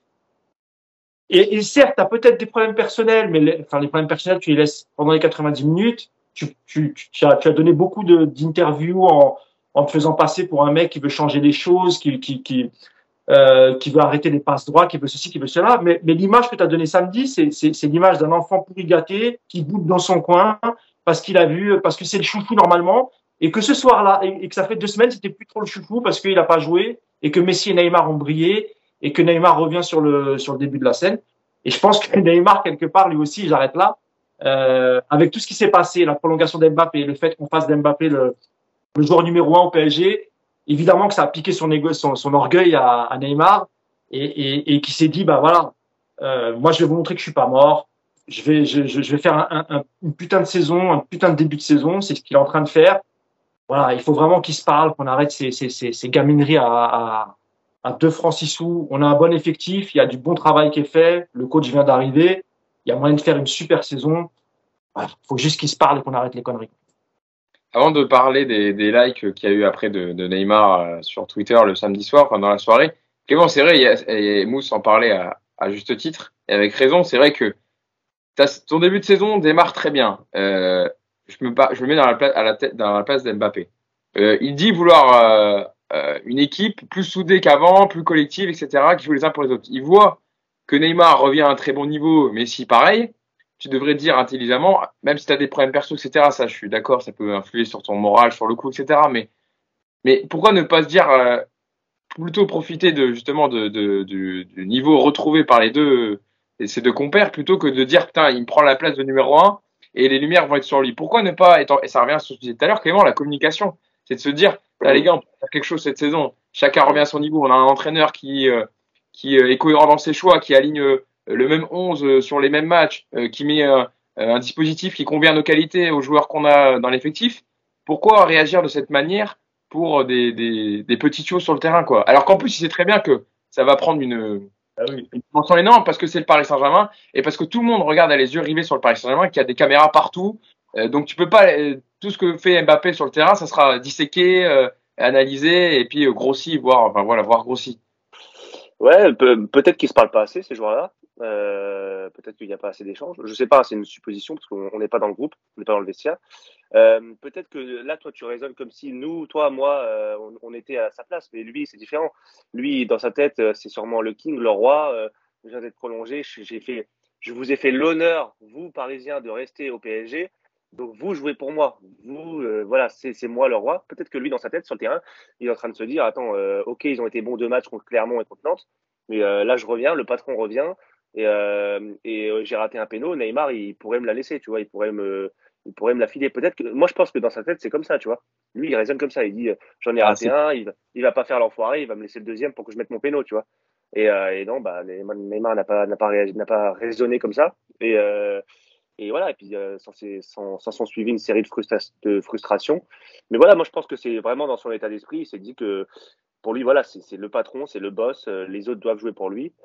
C'est pas aussi simple que ça. euh, il, a, il y a beaucoup d'ego dans cette équipe. Il y a beaucoup de grands joueurs, même de légendes. Et euh, donc, donc, moi, je pense que, encore une fois, je pense que ça va se tasser. Je pense qu'ils vont discuter. J'espère qu'ils vont discuter. Si Campos et Galtier euh, joignent les actes au mot du début de saison, forcément, il va y avoir cette petite réunion. Ils vont échanger, etc. Mais voilà. Euh, après, euh, je pense qu'on va venir au, prochain sujet. Euh, ça dépend de la nature profonde de la relation entre Neymar et Mbappé aujourd'hui. Si vraiment il y a un malaise, quelque chose qui s'est brisé, mais irrémédiablement, là, ça va être plus compliqué. Là, va falloir vraiment réussir à mettre tout ça de côté sur le terrain. Et, voilà. Et c'est vrai que, même comme dans la vie d'ailleurs, quand il y a, y a une situation à trois comme ça, c'est jamais bon. C'est toujours compliqué à trois parce que tu es toujours en deux contre à un moment donné. Il y a toujours, euh, il y a toujours quelqu'un qui est isolé. Et, euh, et bon, là, forcément, euh, ce sera Mbappé. Quoi. Tu me fais une très belle euh, transition, Clément. Oui, Mousse, t'as levé la- le doigt. Est-ce que je peux faire une, une petite explication sur la relation Neymar et ce qui s'est dit notamment récemment ou tu préfères qu'on attende sur le fait que Mbappé aurait demandé le départ de C'est- Neymar? c'est- ce que j'allais faire justement. Euh, précision. D'accord. Bah je te, je te, je voulais lancer Yacine, mais est-ce que tu voudras, tu voudras faire un petit récap? Tu veux faire un petit récap de, de tout ça? En gros, c'est de dire pourquoi. Alors parce que là on parle du match, etc., du match samedi soir, mais l'histoire remonte à, à déjà cet été. Ça, c'est, c'est, il y a d'autres choses qui sont sont prises en compte. C'est une information qui a été donnée par plusieurs confrères, euh, notamment Romain Molina sur Twitter, c'est que Neymar aurait appris que Kylian Mbappé, dans ses euh, demandes pour prolonger au Paris Saint-Germain, euh, n'aurait pas été contre un départ de, de, de Neymar cet été durant le mercato. Et euh, ce qui est dit. Ouais, Mousse, vas-y. Non, Romain, Romain dit carrément qu'il a demandé, par exemple, que, que Messi, que euh, Mbappé aurait demandé le départ de, Neymar. Alors, c'est pas tout à fait ça. La, la, la, la réalité est un peu différente, en gros. Euh, lorsqu'il y a eu les négociations et, lorsque le PSG a, su, a, a vu qu'ils étaient très proches de, de, de, signer Mbappé, évidemment, il y a eu des discussions et dans la discussion, il y a le, le sujet Neymar qui a été, qui a été évoqué. Mais Mbappé n'a jamais dit clairement qu'il souhaitait le départ de Neymar. Il a toujours dit de toute façon, le PSG, il est plus fort avec Ney et moi, évidemment. Sauf que lui, ce qu'il demandait, c'était d'une, peut-être d'arrêter un peu les passes droits, tu vois, les vacances prolongées, etc., euh, machin, que, que, que le club soit peut-être, euh, mais concernant tout le monde en fait, hein, pas que Neymar, soit un peu plus sévère sur ceux qui ont une vie extrasportive un peu, un peu délurée, un peu, voilà, le fait qu'ils sortent, le fait qu'il aime faire la fête, etc. En gros, lui, Mbappé, il dit, s'il reste moi, il n'y a pas de souci, mais il faut qu'il change certaines attitudes. C'est ça qu'il c'est ça qu'il demandait en fait. Il voulait juste un peu plus de professionnalisme chez, chez Neymar. Et ensuite, si, si le PSG dit mais si on le vend, ah voilà, si vous le vendez, vous le vendez. Il y aura d'autres joueurs, c'est pas un souci. Mais c'est pas lui qui a fait la demande. Quand lui on a parlé, il a dit moi, le PSG est plus fort avec Neymar. Quand Neymar est sérieux, quand Neymar, euh, voilà, quand Neymar joue, quand, quand il respecte le jeu, quand il respecte euh, le, le collectif. Mais c'est un mensonge que de dire que explicitement Mbappé est rentré dans le bureau d'affaires en disant voilà moi je veux plus de Neymar etc. Non, c'est juste ça l'a saoulé quelques passes droits, l'attitude parfois de de Neymar, tu vois, qui faisait la fête et qui n'était pas forcément très en forme le, le, lendemain ou qui ratait quelques entraînements. Et pour lui, ça c'était juste inadmissible aux yeux de d'Mbappé. Par contre, il n'a pas demandé noir sur blanc à ce que Neymar parte mais ça ne l'aurait pas dérangé s'il était parti. Voilà. Donc il y a quand même une grosse nuance entre ce qui se dit actuellement sur les réseaux, etc., et la vérité. Mais il y a quand même un, un, un on va dire un, petit fossé qui s'est créé quand même depuis que Messi est arrivé et qui est très proche de Neymar. Et Neymar et, et Mbappé, on est d'accord, Mousse Bien sûr, parce qu'en fait, la relation Neymar-Mbappé, elle était très forte au début, de, au début du, euh, quand ils sont arrivés à l'été 2017, et ça a duré un an, un an et demi, deux ans. Ensuite, ça s'est un peu dégradé à cause de ça, en fait. C'est à cause du sportif que Neymar, que Mbappé a commencé à reprocher à Neymar certaines choses, tu vois. Le fait de pas être sérieux, le fait de de de de, de pas venir aux entraînements en sortant des excuses bidons ou de partir en vacances avant les autres, de revenir après les autres. Euh, et donc du coup, effectivement, euh, même si sur le terrain il y avait encore un peu cette, cette, cette complicité, cette relation, en dehors, ça s'était un peu c'était un peu terni, mais euh, c'est pas non plus la guerre. Aujourd'hui, je, je, je sais pas vraiment ce qu'il en est, si, si c'est vraiment glacial à, à ce point-là. Euh, euh, Peut-être que oui, euh, parce qu'on va parler des likes de, de, Neymar, tu vois. Mais, euh, mais, mais, je pense que ça peut encore s'arranger et, que, si Campos et, et Galtier leur part fait une réunion et, et leur dit ça c'est terminé, et notamment parce que les deux sont en tort. Hein. Il y a l'attitude d'Mbappé sur le terrain, etc. Et il y a les likes de Neymar. Ça aussi, c'est pas normal. Tu vois. c'est que là, tu, mets, tu mets le club en porte-à-faux. Donc, euh. C'est pour ça que Mousse, tu me fais une très belle passe D. Je vais lancer Yacine dessus. C'est que ça aurait pu s'arrêter sur cette histoire de penalty, sauf que dans la nuit de samedi à dimanche, Neymar ou son community manager, on ne sait pas, a aimé euh, avec son compte officiel plusieurs tweets assez incisifs, on va dire, au sujet du penalty manqué de d'Mbappé. Je vais vous citer euh, les deux tweets qui sont ressortis le plus. Donc un des tweets likés critique clairement le penalty manqué de, de, Mbappé et le choix de Galtier d'en faire le premier tireur du PSG. Donc je cite le tweet que Neymar a liké. Aujourd'hui, dans le match du PSG, Neymar a marqué et humilié le gardien encore une fois sur penalty. Mbappé en revanche a très mal frappé et a raté. Après le match, l'entraîneur a déclaré que Mbappé serait le principal frappeur de l'équipe pour la saison, une absurdité. Alors déjà c'est faux, parce que Galtier il a dit que c'était sur le match et pas sur la saison. Et enfin l'autre like euh, marquant qui provient également d'un compte fan de Neymar, qui descend à nouveau le Mbappé. Alors, je cite, maintenant c'est officiel, c'est Mbappé qui tire les pénalties au PSG. Clairement, c'est une affaire de contrat, car dans aucun club au monde qui a Neymar, il serait le deuxième frappeur, aucun. Il paraît qu'à cause du contrat, Mbappé est le patron du PSG. Et Yacine, je me tourne vers toi parce que il y a eu un article de l'équipe hier soir qui est tombé comme quoi euh, Campos et Galtier allaient réunir, euh, en tout cas parler avec les deux joueurs pour calmer le, les choses. Mais selon toi, avec euh, c'est tweet liké par Neymar. Donc on sait très bien, c'est voilà, c'est fait indirectement pour passer un message parce qu'il savait très bien que ça allait être repris partout. Que doit faire la direction selon toi pour euh, calmer tout ça, pour pas que ça mine le vestiaire pour la saison Toi, l'éducateur, toi qui, qui a bossé dans des, dans des clubs, donc tu sais un peu comment c'est. Euh, pas de cette là mais tu sais comment comment on fait. Le problème, c'est que il y a beaucoup de choses et, le, et en fait Mbappé quand il fait tout ça, mais il sait très bien ce qu'il fait. Il envoie un message. Toi, tu dis les likes, c'est un message. En fait, c'est un message, c'est un message réponse. Oui. Quand il s'arrête, quand il s'arrête dans l'action sur Vitinha, en plein milieu, qui se tourne, qui lève les bras et qui dit des choses. Mais il sait très bien ce qu'il fait. Rappelez-vous l'histoire avec Tourelle. Il savait très bien ce qu'il faisait. Et j'avais dit à l'époque, il sortira plus jamais d'un match. On a, ça n'a pas raté. Il sait très Tout ça, c'est des, c'est des messages. Ces mecs-là, ils sont préparés. Ils ont une armée autour d'eux et tout ce qu'ils font, c'est calculer. Donc, il a envoyé des messages. Le, penalty, le penalty quand il va voir, euh, quand il va voir Neymar, évidemment qu'il a le droit, évidemment que c'est pas grave, évidemment qu'il il peut dire ouais j'ai pas encore marqué. Mais il vient de le rater, il sait très bien ce qu'il fait. Tout ça c'est calculé. Tout le match. Et rappelez-vous, il y a eu euh, euh, je sais plus c'était quand, il y, a un, an ou un truc comme ça.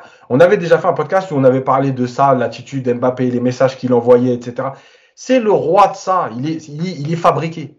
Donc, une fois que tu as fait ça, tu te dis, qu'est-ce que, est-ce que la réponse de Neymar, elle est stupide? Oui. Est-ce que tu peux la comprendre? Ah oui. Le mec s'est fait, il, en fait, il s'est fait, mais si, parce que, tu sais pourquoi? Je vais te dire pourquoi. Parce qu'aujourd'hui, nous, on se dit, en tant que, je parle pas en tant qu'institution, je parle en tant qu'être humain. Est-ce que la réponse de Neymar, elle est logique? Mais évidemment qu'elle est logique. Parce que, encore une fois, je vais répéter ce que je dis mille fois, on a affaire à des gamins. Alors, des gamins avec de l'argent, des gamins avec une armée de community managers, etc. Mais des gamins quand même. Des gamins de cours d'école. Voilà. Quand, quand l'autre te dit je vais être le tireur de penalty, c'est de la gaminerie. Voilà. Alors après, il y en a qui peuvent te dire ouais, mais ça montre que tu es le patron. C'est de la gaminerie. Voilà. Vous cassez pas la tête, c'est de la gaminerie pour 5 penalties dans l'année. Donc, tout ça, en fait, tu peux le comprendre. Maintenant, maintenant, il y a des sanctions à prendre. Évidemment que Neymar, il doit pas liker pour dire tiens, euh, voilà ce que disent les autres, regarde bien, et en plus, j'aime ça. Voilà, évidemment qu'il ne peut pas faire ça. En tant qu'institution, je ne parle pas en tant qu'être humain. Évidemment qu'Mbappé ne peut pas avoir le comportement qu'il a eu. Mais tout à l'heure, Clément disait, euh, euh, il s'est dit que c'était le patron. Non, non, il ne s'est pas dit. On lui a dit maintenant, c'est toi le patron. C'est pas pareil. Donc, quand tu dis à ton fils, écoute, aujourd'hui, tu fais ce que tu as envie parce que c'est toi qui décides de ce qui va se passer, et d'un coup, tu et, ta sœur, elle fera pas la même chose, et, d'un coup, sa sœur, elle fait la même chose. Mais l'autre, il vient de voir et dit, attends, comment ça, elle fait ça? Pourquoi elle a le droit de sortir? Pourquoi elle a le droit de truc Pourquoi machin? Mais c'est la même, les vestiaires, c'est la même chose. Et la dernière chose, c'est que là où, euh, c'est que mon avis, j'ai pas d'infos, mais je, je vais essayer d'expliquer un truc. Là où Mbappé, euh, enfin Neymar plutôt et Messi, ils ont envoyé un message à Mbappé. Le message à Mbappé, c'est Ah, parce que tu crois que le pouvoir, ça se prend dans les bureaux. Sauf que la vérité, elle est sur le terrain. Donc, si nous, on décide de jouer tous les deux et de te boycotter, tu pourras raconter ta vie. En fait, c'est nous les patrons du terrain. Le message qu'ils ont envoyé euh, hier, c'est ça. Crois pas que la position de numéro un, elle se décide pas dans les bureaux. C'est pas parce que ton président il t'a dit c'est toi le numéro un que ça va se passer comme ça. Et ce que fait Neymar depuis le début de l'année, là où moi ça m'énerve encore plus, c'est la frustration que ça engendre.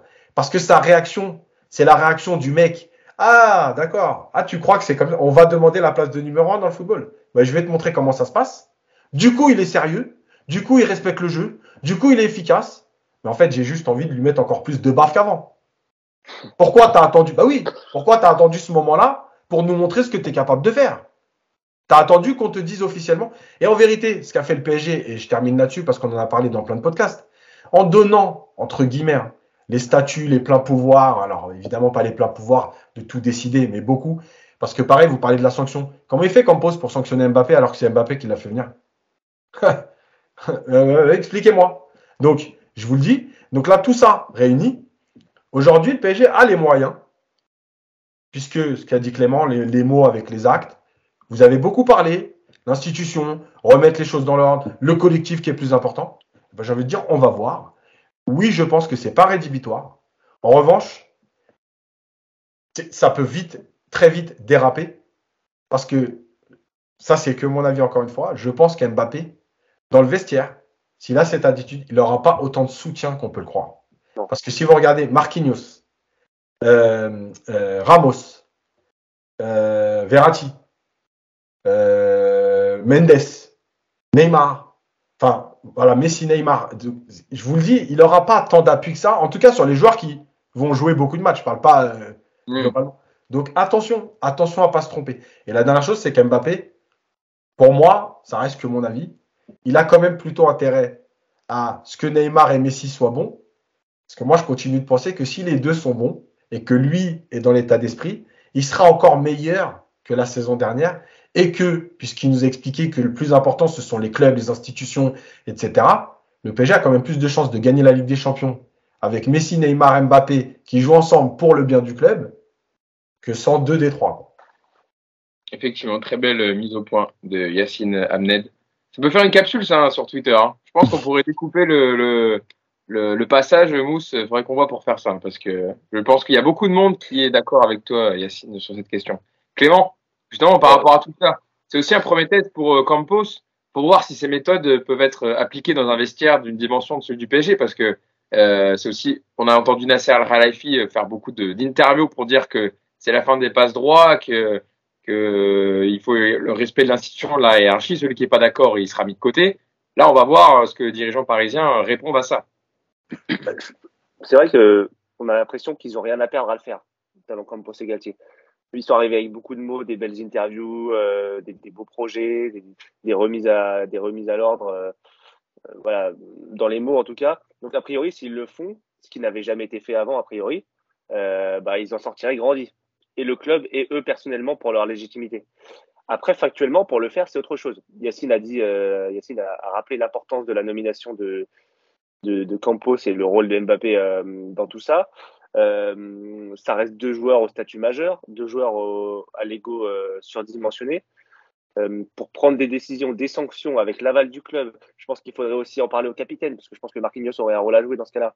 Voilà, je pense que moi, je pense qu'ils vont essayer de, de, pas noyer ça, mais de, de se contenter d'une discussion. Je vois, je vois aucune sanction arriver. Hein, soyons clairs, je pense qu'ils vont pas les sanctionner. Ou alors, ça serait vraiment un truc de ouf, mais j'y crois pas du tout. Je pense qu'ils vont se contenter d'une discussion, d'une mise au point.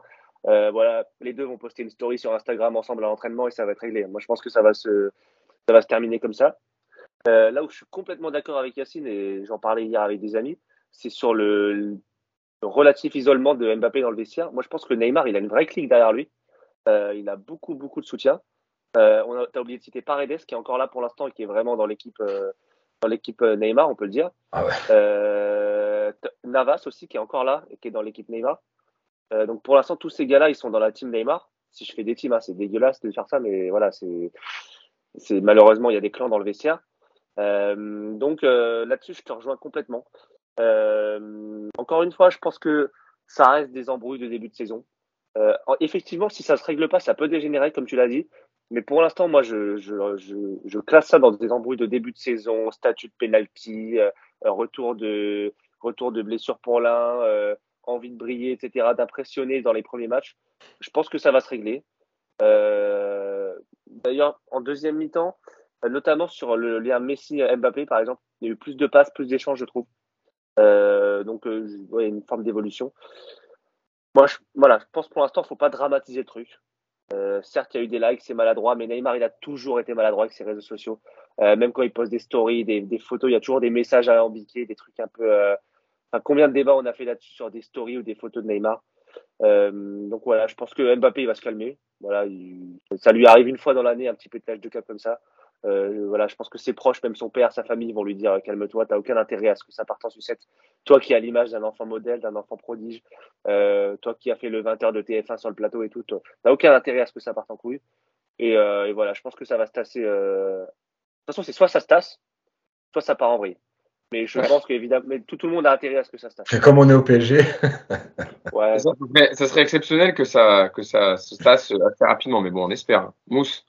Ouais, non, juste pour répondre à Clément sur le côté maladroit, moi je crois pas que ce soit maladroit, c'est c'est pas maladroit du tout, c'est tout à fait volontaire et, et c'est aussi histoire de dire parce que quand euh, quand euh, Galtier a donné quelques interviews, il me semble qu'il avait parlé un peu du côté réseaux sociaux, etc. pour que les joueurs apprennent à gérer leurs trucs, etc.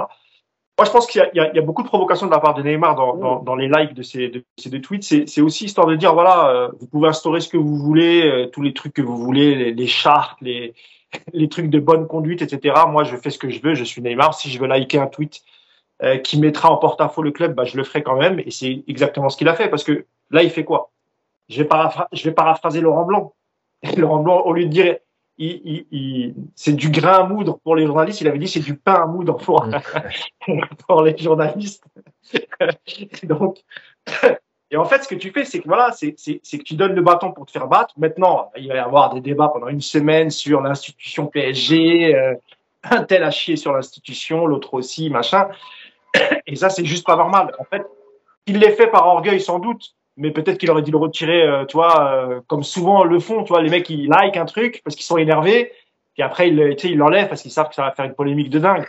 Et là, c'est triste parce qu'on va, il y a eu un match avec cinq buts, il y a eu des choses intéressantes et malheureusement, euh, même si nous on a quand même parlé de terrain et tout, mais on est quand même obligé d'y revenir. Mais je pense que toutes les émissions de foot, euh, sur le 5-2, ils parleront que de ça, que du penalty gate et des likes de Neymar. Et Neymar, ils n'ont pas service au PSG en faisant ça, clairement.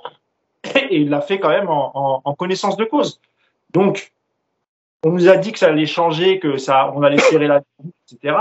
Clément dit qu'il n'y aura pas de punition, il n'y aura pas de truc. Moi, moi j'espère quand même qu'il y aura quelque chose. Même, même, même symboliquement, même histoire de dire, voilà. Parce que si tu commences à leur dire, bon, allez, euh, ça va pour cette fois, mais la prochaine fois. Mais si ça avait été un autre joueur qui n'a pas de statut dans le vestiaire et qui aurait fait une dinguerie, bah lui, c'est sûr qu'il aurait été sur le banc la, le, le, match d'après. Tu vois, l'action où tu t'arrêtes et, et, tu râles et tout. Imagine, c'est Nuno Mendes qui fait ça. Je pense que Galtier, il le prend, il le sort, hein, clairement, et il le punit le, match d'après. Donc il faut, il faut, il faut, en tout cas, mettre une pression à Neymar et lui dire de plus jamais recommencer parce que c'est l'image du club que tu ternis, etc. Et en plus, ça fout la merde dans le vestiaire, comme l'a dit euh, euh, Yacine. Et Mbappé, c'est pareil. Tu lui dis, écoute, euh, voilà, ce genre de comportement, c'est terminé. Euh, statut, pas statut, euh, on veut plus voir ça sur le, sur le terrain. Et dernière chose, évidemment, ce qui s'est passé cet été avec Mbappé, les interviews, euh, la prise de pouvoir, etc. Évidemment que ça va jouer contre lui dans, dans le vestiaire et qu'à chaque fois qu'il sera pas bien ou, ou, ou qu'il fera le type d'entrée qu'il a fait face à, à Montpellier, les joueurs se mettront contre lui et parce que même s'ils étaient potes avant, etc., dans un vestiaire, on déteste voir quelqu'un qui prend le lead, qui est chouchou du président. C'était arrivé à l'époque avec Thiago Silva. Euh, Thiago Silva, il était très, voilà, les joueurs étaient très méfiants vis-à-vis de lui parce qu'ils savaient que voilà, c'était le chouchou de Nasser, qu'il avait l'oreille du président, etc. Et j'ai peur effectivement que on en vienne à ça si ça continue avec Mbappé et s'il continue euh, avec ses états d'âme quand il ne va pas bien, moi, ça me fait, ça, m'inquiète un peu quand même. Alors, espérons que ça n'arrive pas là. Et, espérons que ce soit réglé, qu'il y ait une communication et qu'on passe à autre chose. Je pense que Galtier a, a compris que quand tu es entraîneur du Paris Saint-Germain, tu dois marcher sur des œufs. Je pense que c'est la première phrase qu'on devrait dire aux entraîneurs du Paris Saint-Germain quand tu arrives. Il a dû en faire des omelettes. Hein. Ouais. et c'est toujours euh, très délicat de, de, de, gérer autant de d'ego dans un, dans un vestiaire. Et moi, je suis toujours aussi étonné par les, par les gens qui vont la, voir les likes des joueurs qui vont direct sur leur compte et voir les likes qui sont à une vitesse. Moi, c'est pas le premier réflexe que j'ai d'aller voir ce que les joueurs vont liker, surtout que, à part pour mettre des posts euh, un peu euh, généraux, on va dire, ou, euh, ou, des posts de match, etc., ils, ils, mettent pas trop de messages sur Twitter, les, les joueurs de foot pro. Et là, d'aller voir les likes de, de, de, de, Neymar, etc., je suis toujours assez étonné de la rapidité de certains, mais bon. Ouais, mais parce que, parce que, parce que si t'es abonné au compte de Neymar, dès qu'il like un truc, tu le vois en fait. Oui, oui, oui. Mais c'est ça le truc. Après, par contre, les mecs. Non, mais il a raison, Hugo. C'est-à-dire qu'il y a des gens qui vont chercher à qui sont abonnés, qu'est-ce qu'ils like. Surtout ouais. sur Insta, les photos un peu de meufs, tout ça, pour voir, oui, ah, tiens, il est sur un tel, machin et tout. C'est, c'est, ouais, c'est un autre côté du supporterisme. Alors, peut-être qu'on est un peu trop vieux pour ça, je, je sais pas. Mais, euh, Hugo, vite fait. En fait, je, je pense justement, euh, tout à l'heure, Clément disait, euh, je pense que ils vont tasser un peu l'affaire, ils vont noyer et tout. Mais moi, j'espère juste que PSG va pas faire cette erreur. Et là, là, je vous le dis franchement, pour moi, par rapport au changement de politique, tout le cinéma, parce que pour moi, pour l'instant, c'est du cinéma, hein, c'est que des mots. Donc, tout le cinéma qu'il y a eu depuis le mois de mai et la prolongation d'Mbappé. En fait, là, les deux joueurs, ils viennent de vous donner l'occasion de basculer du bon côté. Parce que rappelez-vous ce que j'avais dit souvent, j'avais dit, euh, en fait, Nasser, il a été gentil avec tout le monde. Donc il met des tapes dans le dos à tout le monde. Et est-ce que d'un coup il peut venir et taper du poing sur la table en disant Bon les gars, maintenant c'est comme ça Les mecs ils vont dire Attends, Nasser, ça fait 8 ans que t'es. Qu'est-ce qui te prend? Mais en fait là, il y a une nouvelle politique, il y a une nouvelle direction, il y a un nouveau staff. Mmh. Tout se passait bien. Moi je vous le dis, pour moi, c'est un cadeau ce qui vient de se passer. C'est-à-dire que voilà ce qui peut se passer. C'est très bien que ça se passe après deux journées quand tu as marqué 10 buts plutôt que deux journées où tu as fait deux nuls. C'est très bien que ça se passe maintenant euh, et pas euh, en plein milieu de la phase de poule de Ligue des Champions. Et admettons que tu démarres mal, tu fais deux nuls. Tu te retrouves au troisième match à jouer ta qualif. Et là, les mecs, ils, ils te font ça le week-end d'avant, t'as compris Tu as une semaine pour régler le problème. J'espère juste qu'ils vont le prendre comme une chance en disant on a la chance de basculer du bon côté. C'est pas Nasser, c'est Campos Galtier. Voilà comment ça va se passer. Si vous êtes content, c'est bien. Sinon, tant pis pour vous. Et la deuxième chose, j'espère que le PSG va communiquer. Oui. Parce que justement, c'est aussi euh, tous les non-dits qu'il y a eu. Euh, on en a parlé souvent avec Pochettino, etc. Rappelez-vous, je vais revenir vite fait sur cette anecdote, quand Messi sort le premier match où il joue au parc. Il a mal au genou. Et Pochettino le sait, il le sort pour le préserver parce qu'il y avait la Ligue des Champions trois jours après. Et en conf de presse, il dit c'est un choix. Et là, ça part dans tous les sens. Ouais, tu sors pas Messi, machin. Alors qu'il aurait dit il avait mal au genou, j'ai pas voulu prendre de risques. Le joueur l'a mal pris parce que lui il pensait pouvoir continuer, mais c'est mon choix. C'est pas pareil. Donc j'espère que le PSG va communiquer en disant voilà, moi, je, je, je, euh, juste sur la communication, je suis pas d'accord avec toi, Yacine. On peut pas communiquer sur le moindre fait. Ah, juste, je termine, tu vas comprendre. Il y a, il y a deux formes de communication. Hein. Soit tu as la communication officielle du club en disant voilà ce qui s'est passé, ben là, ils le feront pas et, et, sincèrement ils ont raison parce que c'est des incidents de match et tu peux pas communiquer. La, la deuxième manière de communiquer, c'est effectivement de dire à, aux médias euh, ce qu'ils ce qu'ils ont fait d'ailleurs, parce que l'équipe a sorti que Galtier allait voir, etc. Et ça, c'est une façon aussi de communiquer. Parce que le PSG peut pas non plus communiquer à chaque fois qu'il y a une petite embrouille de penalty, etc. Attends. Parce que c'est vrai que le, le penalty get avec Cavani, ça avait fait beaucoup, beaucoup, beaucoup de bruit et ils n'avaient pas communiqué. C'est un fait de jeu, c'est un fait de terrain, c'est un truc qui arrive tout le temps. Et tu sais très bien, Yacine, et vous le savez très bien, les médias, dès qu'il y a un petit truc comme ça, que ce soit avec Paris, Marseille, Lyon, voilà, il faut vendre du papier, c'est normal, tu vois, ils surfent sur un truc. De là à faire une communication officielle en disant voilà, non, ça va bien entre les deux, moi, je trouve ça assez ridicule. Ah non. Laissons les médias relayer ça. C'est pas, c'est pas bien grave. C'est pas un truc de ouf, en fait. C'est ça que je veux te dire, Yacine. C'est pas ça que je veux dire. Quand je dis communiquer, Mousse, et tu l'as dit, il y a plein de moyens de communication. J'ai pas dit d'aller. Alors, tu vois, par exemple, le coup de la story Insta à deux, pour moi, c'est de la merde. Voilà. Tu peux pas faire pire comme fausse histoire que de dire à Neymar et Mbappé, eh, vas-y, mettez une photo d'Insta sur euh, le Insta du PSG, mettez une photo de vous deux ensemble. Tu vois, ça, c'est pas de la communication. Quand je dis communication, c'est s'il y a sanction, etc., tu vois, de le dire, voilà, on a, on a pris, tu vois ce que, voilà, dire, voilà, il y a eu ça, nous, on a décidé de telle sanction, voilà, stop, on n'a pas expliqué pourquoi, machin, ce qui s'est passé, mais voilà, le club a décidé que, voilà. Mais, de toute façon, il y a une conférence de presse euh, jeudi, ou non, vendredi, pardon. Voilà, mais tu vois, bah, tu verras, tu verras que Galtier, il, il sera clair et, et, et voilà. Pour, justement moi, pour passer à autre chose et pour pas laisser traîner euh, le truc. Et ben voilà, pour moi la communication c'est pas le fameux communiqué officiel euh, okay. euh, sur internet, c'est qu'est-ce qui s'est passé depuis euh, l'histoire Mbappé? Ben écoutez, on les a vus, on a discuté, on a pris des sanctions, ça c'est pas votre problème. On a ou on n'a même pas pris des sanctions, on a pris des décisions. Voilà, on passe à autre chose. Mais oui, on a rencontré les joueurs. Tu vois, plutôt que de faire semblant de dire ah non c'est un épiphénomène, noyer le poisson. Et en fait, à l'arrivée, dans trois mois, on se retrouve avec le même problème et on va dire quoi? Tu vois? C'est ça quand je parle de communication, c'est ne pas mentir à chaque fois, de vouloir tout cacher. Oui, ça arrive dans tous les clubs, mais tu as le droit de dire ce que tu fais. Voilà, tranquillement. Oui, je suis assez, je suis assez d'accord moi sur ouais. de, de, dire au moins et qu'il n'y ait plus de, de non-dits comme il y a eu beaucoup d'années au Paris Saint-Germain et que du coup, ça soit dans la fabulation et auprès des supporters comme des médias qui peut-être n'ont pas, pas les informations mais qui fabulent sur, sur ce qui peut se passer euh, euh, à l'intérieur du club. Et d'ailleurs, attends, juste un dernier mot sur les changements, parce que j'ai oublié d'en parler. Parce qu'on a beaucoup salué les changements, ils ont été très tardifs euh, euh, samedi.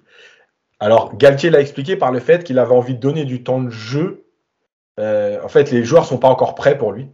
Donc, il a poussé. Et moi, je pense que, évidemment, il a dit exactement sur Mbappé, je voulais pas qu'il joue autant. Mais je me suis dit à un moment donné, bon, euh, pousse le plus loin possible pour qu'il retrouve du rythme. Ben moi, je pense que ce qui s'est passé aussi sur le terrain, ça a obligé Galtier à justement pas dire à Mbappé, j'avais prévu 65 minutes, mais au moment où il se passe tout ça, s'il le sort à la 65e, ouais. le bordel, c'est-à-dire qu'il peut après expliquer, j'avais prévu parce qu'il n'est pas prêt, j'avais prévu. Alors là, je t'annonce, c'est le feu. Et là où je trouve que je le, je, je le critique sur le, les changements parce qu'ils ont été tardifs, mais là je trouve que la gestion elle est bonne, c'est que justement, je comprends qu'il fallait pas le faire sortir au bout de 65. Ah, 60. il a mis un peu de psychologie. Quoi. Voilà, voilà. Et c'est bien géré plutôt. C'est plutôt bien géré parce que franchement, ça aurait explosé. L'autre, il serait sorti à la 70e. Je sais pas comment ça aurait fini. Je sais même pas s'il y aurait, il y aurait, ça aurait été un échange très froid, genre sur le bord du terrain. Je sais même pas s'il aurait serré la main ou il y aurait une explication. Ça aurait été encore, ça aurait fait le Thomas Touré, le Mbappé. Je sais pas ouais. si vous vous souvenez. C'était à, c'était où? À quel match? C'était à l'extérieur? Mais c'était Montpellier. Non, non, c'était PSG Montpellier au parc. Il y avait une autre affaire. Si, il y avait une autre histoire aussi. Ouais, PSG, euh... Montpellier PSG à Montpellier. À Montpellier. Apparemment Mbappé, Montpellier, ça l'inspire.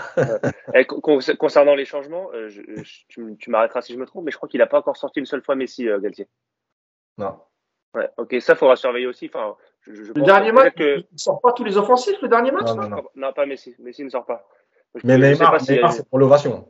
Ouais, il, a, il avait dit, Neymar, il a dit, ouais, pour ce qu'il a fait sur le match, etc., c'était mérité, je voulais qu'il ait l'ovation du parc. C'est intelligent. Euh, il, a beaucoup, il avait beaucoup couru aussi, euh, Neymar, il a fait plus d'efforts. Donc, euh. Effectivement, effectivement.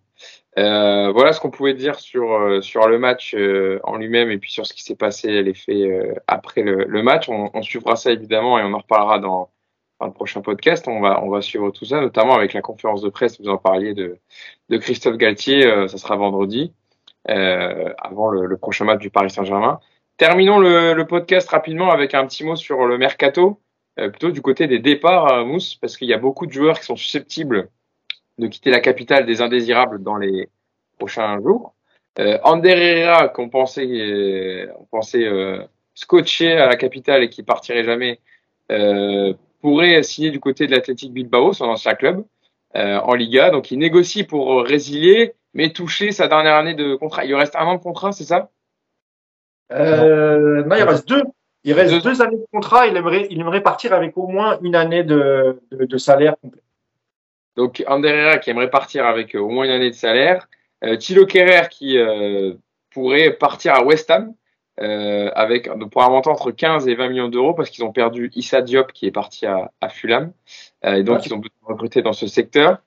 pas de nouvelles entre Idrissa Gueye et Everton. Ça s'est plutôt refroidi euh, pas refroidi, pas refroidi, je pense pas, mais disons que euh, voilà, il reste encore 15 jours, euh, tout est possible. Encore une fois, Gay n'est pas contre rejoindre Everton, mais à ses conditions, et c'est tout à fait normal. Il reste que parce qu'il faut, il faut expliquer aux supporters qu'il peut signer libre où il veut à partir de janvier et que c'est beaucoup plus avantageux pour lui. Ça veut dire que si on se met à sa place, enfin tout le monde aurait fait comme lui, c'est-à-dire que soit on accepte un transfert avec exactement les mêmes conditions, et je pense qu'il part, mais je pense qu'il refuserait d'y aller avec un, un, un, salaire à la baisse et il préférerait attendre janvier. Il signe libre où il veut avec une prime à la signature et il négocie son salaire. Donc euh, voilà où on en est aujourd'hui, mais la, la, la, la porte n'est pas encore fermée pour euh, Ghana et lui il est prêt à, à rester euh, au PSG et il est persuadé qu'entre les matchs, les blessures, etc., on finira par, par le, le, réintégrer en fait. Et puis de toute façon ils sont obligés de le réintégrer parce qu'à partir du 1er septembre, plus de loft. Voilà. Mousse, il a, une Coupe du Monde à préparer aussi, Gaïa. Oui, euh, mais so, même s'il joue pas, c'est comme Paredes, tu vois. C'est deux joueurs, même s'ils jouent pas, ils seront convoqués, ils seront titulaires. Ouais, pas. Ouais, mais pour, pour, leur, pour leur état de forme personnel euh, et leur performance, euh, ils ont quand même oui. intérêt à arriver en jambes. Euh... Oui, mais Gay, c'est quand même, il va s'entraîner, c'est un joueur sérieux, qui a une bonne hygiène de vie. Je pense que voilà, même s'il il est, il joue pas en compétition pendant quatre, quatre mois, ça empêchera pas, ça empêchera pas d'évoluer avec le, avec le Sénégal. C'est pas, c'est pas. En tout cas, pour l'instant, il n'était pas encore une nouvelle fois convoqué dans le groupe. Hein, il faisait pas partie du groupe. Euh, Paredes, parle dans notre milieu de terrain, lui, il était dans le groupe et il est rentré euh, contre Montpellier. Il avait déjà fait cette passe décisive magnifique contre Clermont la semaine d'avant pour le, ce fameux euh, enfin, retourné acrobatique de Lionel Messi, qui aurait un accord, hein, Leandro Paredes avec la, Juventus Turin. Euh, maintenant, il faudrait que la Juve et le Paris Saint-Germain se mettent euh, d'accord, Mousse, sur l'indemnité de transfert. Ouais, c'est ça. Alors Paris, euh, Paris semblerait qu'ils en demandent au minimum 20 millions d'euros. Parce que de l'autre côté, ils aimeraient aussi récupérer Fabien Ruiz du Napoli. Donc euh, voilà, je pense que c'est une opération qui peut se faire, même si beaucoup me disaient à moi, enfin, on me disait de mon côté, oui, tu sais, Messi, il est pas très chaud de voir Paredes partir, ils sont très amis, etc. C'est vrai, mais Paredes est aussi très ami avec Di Maria. Euh, Di Maria est à la Juve, donc je pense que Di Maria pousse pour faire venir Leandro Paredes. Et Paradise a bien compris avec tout l'achat des milieux de terrain, tous les achats de milieux de terrain qu'il y a eu cet été au PSG, ça serait compliqué, qu'il aurait que des bouts de match. Donc, lui, il semblerait qu'il ait un accord déjà euh, contractuel avec euh, la Juve. Je pense qu'avec Paris, ça peut, la, entre Turin et Paris, l'accord peut, peut, peut, vite arriver si, euh, si ça se fait. Eh, clairement, ça serait un, un, déchirement pour toi si Paredes partait, on est d'accord Non, pas un déchirement, non. non, non, moi j'aime bien, j'aime bien le joueur. C'est pas Cavani, hein J'aime bien le joueur, mais c'est vrai que si euh, Paris prend Fabien Ruiz avec euh, Vitinha, Verratti, Sanchez, ce serait compliqué pour lui. Euh. Moi, j'aime bien le joueur. Encore une fois, il a, il ses défauts, ses qualités. Je trouve que c'est, il est plutôt élégant. Il a une bonne, il a une bonne vision du jeu. Il a une vista et une bonne qualité de passe. Après, euh, c'est des choix sportifs. Je vais pas pleurer sur un départ de, de Paredes, évidemment.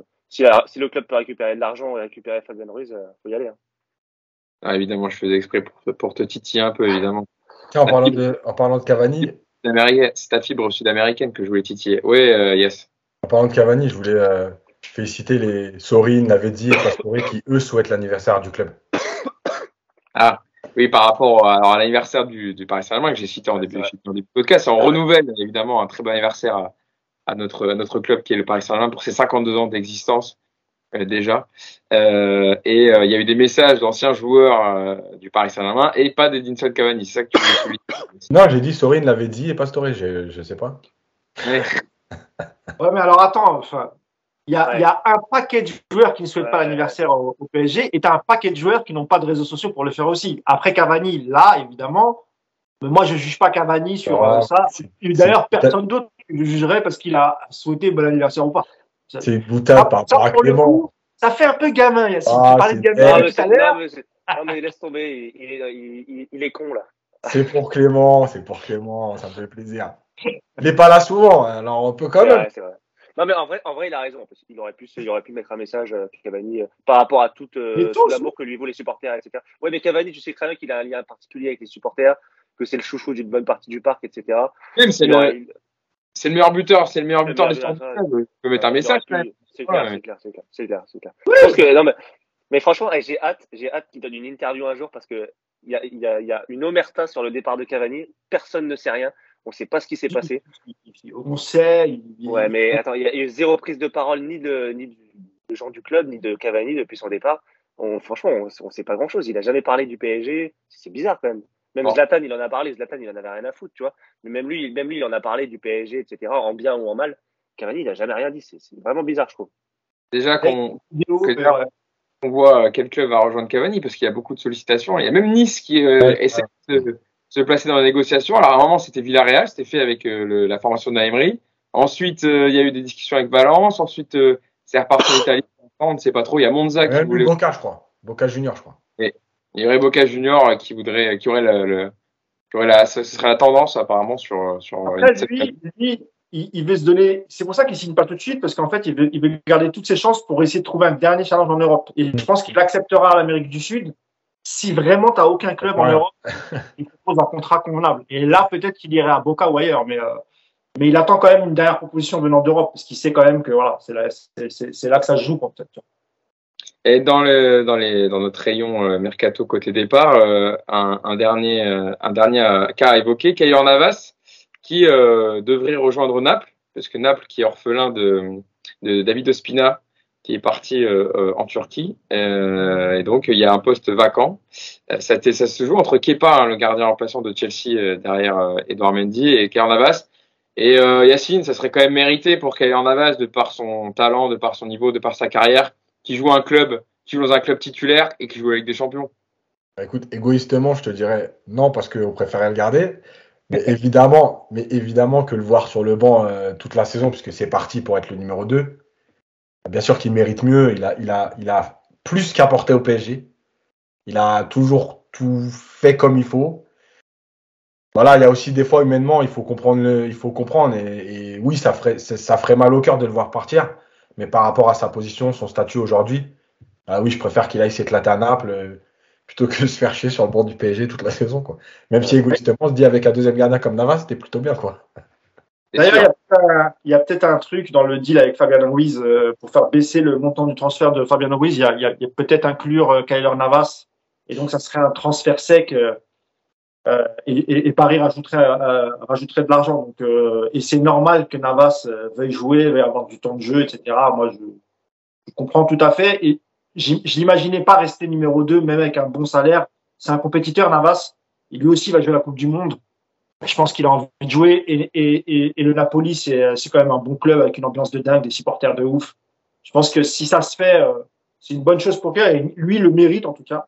Et ce qui ferait de Sergio Rico normalement le, deuxième gardien euh, derrière euh, Donnarumma.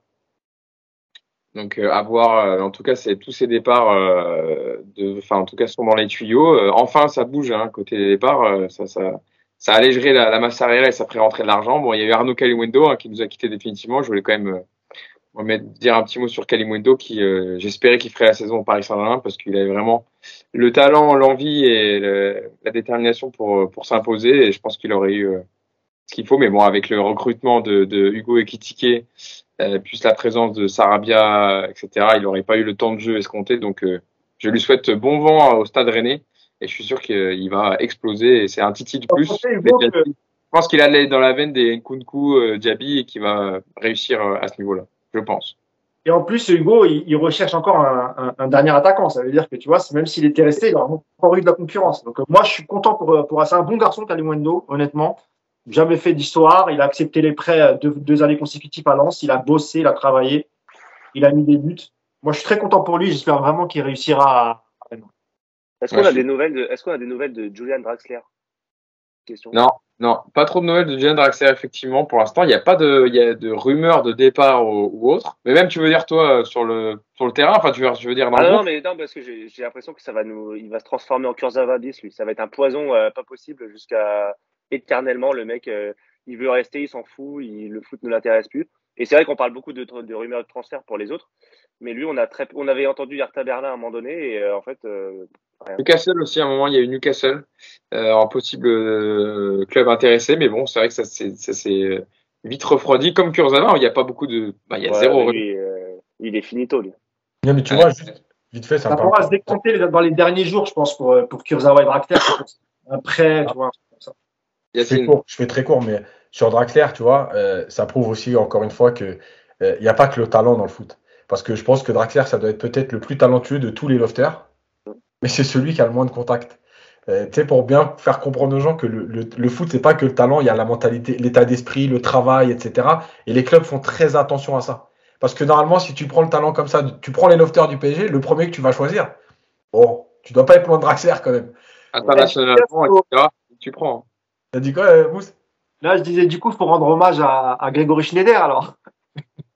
Pourquoi Parce que oui. Vous vous rappelez pas la sortie sur Draxler quand il venait de signer? Il avait pété un câble dans l'équipe du soir. Vous vous rappelez pas de cette vidéo? Ah ouais, exact, exact. Ouais, ouais, ouais, ouais, exact. Il avait dit le, le, problème, le problème dans le football, c'est qu'il y a les matchs. Ouais, c'est ça. Mais, mais tu sais, il était vraiment très énervé. Il criait, Ouais, ouais. une arnaque, c'est- vous le verrez quand il jouera. nanani. Et puis finalement, quand j'ai vu sa sortie sur Marseille, j'ai dit, ben, il est pas si mauvais, ce Grégory Schneider. Et en, en dernière rumeur de départ, d'ailleurs, on n'a pas évoqué, mais Mauro Icardi, alors il y aurait Manchester United intéressé. Alors ça, c'est exceptionnel. Si on arrivait, Clément, à, à refourguer euh, Mauro Icardi à Manchester United, là, et t'imagines, euh, Adrien Rabiot plus Mauro Icardi, il prendrait Wanda Nara et Véronique Rabiot dans le vestiaire de Manchester, comme si ça avait besoin de ça avec Ronaldo. Ça serait le je pense. Je vais prendre en une plus, place ouais. en tribune parce que ça va valoir le spectacle. En, en plus, c'est c'est déjà l'une des, de- l'une des équipes les plus affreuses d'Europe que je regarde depuis le début de saison à Manchester là. Alors si en plus ils scoltinent ces problèmes-là, ça va être euh, quelque chose. Mais Ah, j'avais oublié, j'avais oublié qu'Icardi existait. Franchement, je l'avais même pas, je l'avais même plus dans ma liste. Moi, il est Ouais. même plus là. Il était même pas sur le banc, hein, il fait partie des lofters, euh, donc il était dans les, il était pas convoqué pour le match contre Montpellier. Après, la, la, la source, c'est le Mirror. Hein. Euh, ah, Mirror, Ouais, ouais. donc, Non, c'est mais- pas terrible, terrible. hein. Eh Mousse, on prend tout, nous, hein. on prend toutes les rumeurs là. À ce niveau-là, on a tellement rien sur Mauro Icardi que. Là, en que fait, c'est- c'est c'est juste pour dire aux supporters, calmez-vous, ne, ne nous enflammons pas. Mais non, mais non, mais non. Justement, on veut pas. Bon, en tout cas, on est le, on est le lundi 15 août. Il reste euh, une quinzaine de, voilà, il reste euh, une quinzaine de jours avant la fin du mercato. Donc, on verra si d'ici là, euh, tous ces joueurs vont partir. Mais je pense qu'il y en a au moins deux, trois qui vont prendre la poudre d'escampette et ça fera rentrer de l'argent dans les caisses du, du Paris Saint-Germain. Moi, puis je crois Bon. que Paris- va faire euh, Chouameni et Pogba, je crois. Ah non. Et Ousmane Dembélé aussi, ouais. On va, on va être par ça qui n'arrive pas à enregistrer ses recrues. On va leur prendre Ousmane Dembélé. Euh, voilà. Et pour l'instant, Jules Koundé qui est toujours pas intégré. Hein. Ils ont pas l'argent, euh, ils ont pas la place euh, ni le, la, la masse salariale disponible pour intégrer. euh, Attention, tu peux récupérer. à Chelsea. Hein. Peut-être, oui. On parle d'Aubameyang. Aubameyang qui pourrait Ouais. peut-être partir à Chelsea. Bah, Xavi, il a pas l'air de vouloir le laisser partir. Mais... On va voir, mais euh, mais ouais, c'est vrai que Auba- euh, Xavi a l'air de compter sur Aubameyang, euh, alors qu'ils ont quand même un, un effectif très fourni en attaque. Ils ont sept joueurs. euh, il y aura peut-être même Fils de Paille qui va partir à la Juve hein, aussi. Ouais, eux. ouais, de alléger la masse salariale, mais en tout cas, on, on verra ça. Bon, on verra pour tous les clubs comment ça évolue d'ici la fin du mercato estival? Je voulais remer- vous remercier d'avoir été présent avec moi. Merci. Yacine, merci Yacine, pardon. Merci Mousse et merci Clément d'avoir été euh, excellent. Un petit mot, euh, Hugo? Juste pour dire, parce que souvent dans les commentaires, on me demande où est-ce qu'on peut lire les, les papiers Yacine. Donc, je rappelle qu'il y a un site qui s'appelle parisunited.fr et vous avez aussi une application qui est complètement gratuite. Vous pouvez télécharger, disponible Android, Apple. Vous téléchargez l'application et là, vous retrouvez tous nos articles et notamment les, les papiers d'après-match, les débriefs de, de Yacine et, et, beaucoup d'autres papiers. Voilà, c'était juste pour, pour dire ça, parce qu'on posait souvent la question. Donc, voilà, parisunited.fr. Effectivement, tu as raison, Mousse. Et tous les articles sont publiés sur le compte Twitter de Paris United et le compte Facebook aussi. Donc euh, voilà, ils sont toujours relayés. Mais si vous voulez directement passer sur le site, bah, vous allez sur le site parisunited.fr. Et Yacine, est-ce qu'il y aura une, minute tactique sur les, le, le, comportements d'Mbappé? Non, il y aura deux, a deux, trois séquences, mais pas sur Mbappé. Il y aura deux, trois séquences euh, justement sur l'histoire des couloirs. J'ai relevé trois, trois, actions où je vais essayer d'en parler. Euh, faire des petites, des petites capsules, enfin des petites pastilles plutôt de 5 minutes, pas faire une grande de 20 minutes. Ouais, ouais. Par contre, elle, a, elle, a, cartonné hein, la, la, capsule, la reprise de la minute coach Yacine sur le match contre Clermont. Elle était très attendue mm. et elle a été saluée par, les, par ceux qui nous suivent. Donc euh, félicitations Yacine pour ta, pour ta vidéo la semaine dernière. Qu'est-ce qu'il y a, Mousse? Merci, merci à ceux qui nous suivent. Parce que, parce que Yacine s'envole pour le Canada le samedi prochain. Donc, je préfère quand même prévenir les auditeurs qui ne sont pas trop déçus. S'il n'est pas là au prochain podcast, c'est normal. C'est parce qu'il va travailler un peu, il va faire un, un stage avec la PSG Academy à, à, Vancouver. Donc, ne nous insultez pas, ne m'envoyez pas de messages pour me menacer. S'il n'est pas disponible, il n'est pas disponible, c'est comme ça. Voilà. Il y, a, y, a, Nico qui va revenir de, de, de, Grèce à un moment. Il va bien falloir qu'il revienne, lui, hein, parce que. Apparemment, il n'est pas, très chaud pour revenir. Ouais, il est bien là-bas, je crois. Ouais, ouais, mais nous aussi, on était tous bien en vacances. Hein. On veut tous rester en vacances. Hein. Il va bien falloir revenir au moment, monsieur Nicolas Puravo, euh, et rendre des comptes sur votre bronzage. Bon, voilà, en tout cas, Yacine, ça sera, ben, on te souhaite un, un, très bon voyage là-bas avec euh, la PSG Academy. Tu avais déjà participé, et donc c'est une deuxième. Hein, c'est une deuxième. Ouais, j'avais fait le mois de mars, l'ouverture de la PSG Academy. Et là, je fais le, les deux dernières semaines de stage avant bah, la rentrée des classes. Allez suivre Yacine sur, sur Instagram, Yacine Amned, et vous verrez des, des coulisses. Hein, parce que des fois, j'ai vu que tu avais posté un peu quelques photos et vidéos euh, de tes aventures à Vancouver. Beaucoup, mais là-bas, là-bas, je mets, ouais, parce que là, il y a des trucs intéressants quand même. Donc, si vous voulez suivre les aventures de Yacine Amned à Vancouver, n'hésitez pas à aller le follow sur Instagram. Bon, merci à tous, et puis on se donne rendez-vous pour le prochain podcast la semaine prochaine. Et on espère que d'ici là, quelques problèmes, quelques problèmes auront été réglés. Salut à tous. Ciao. Salut.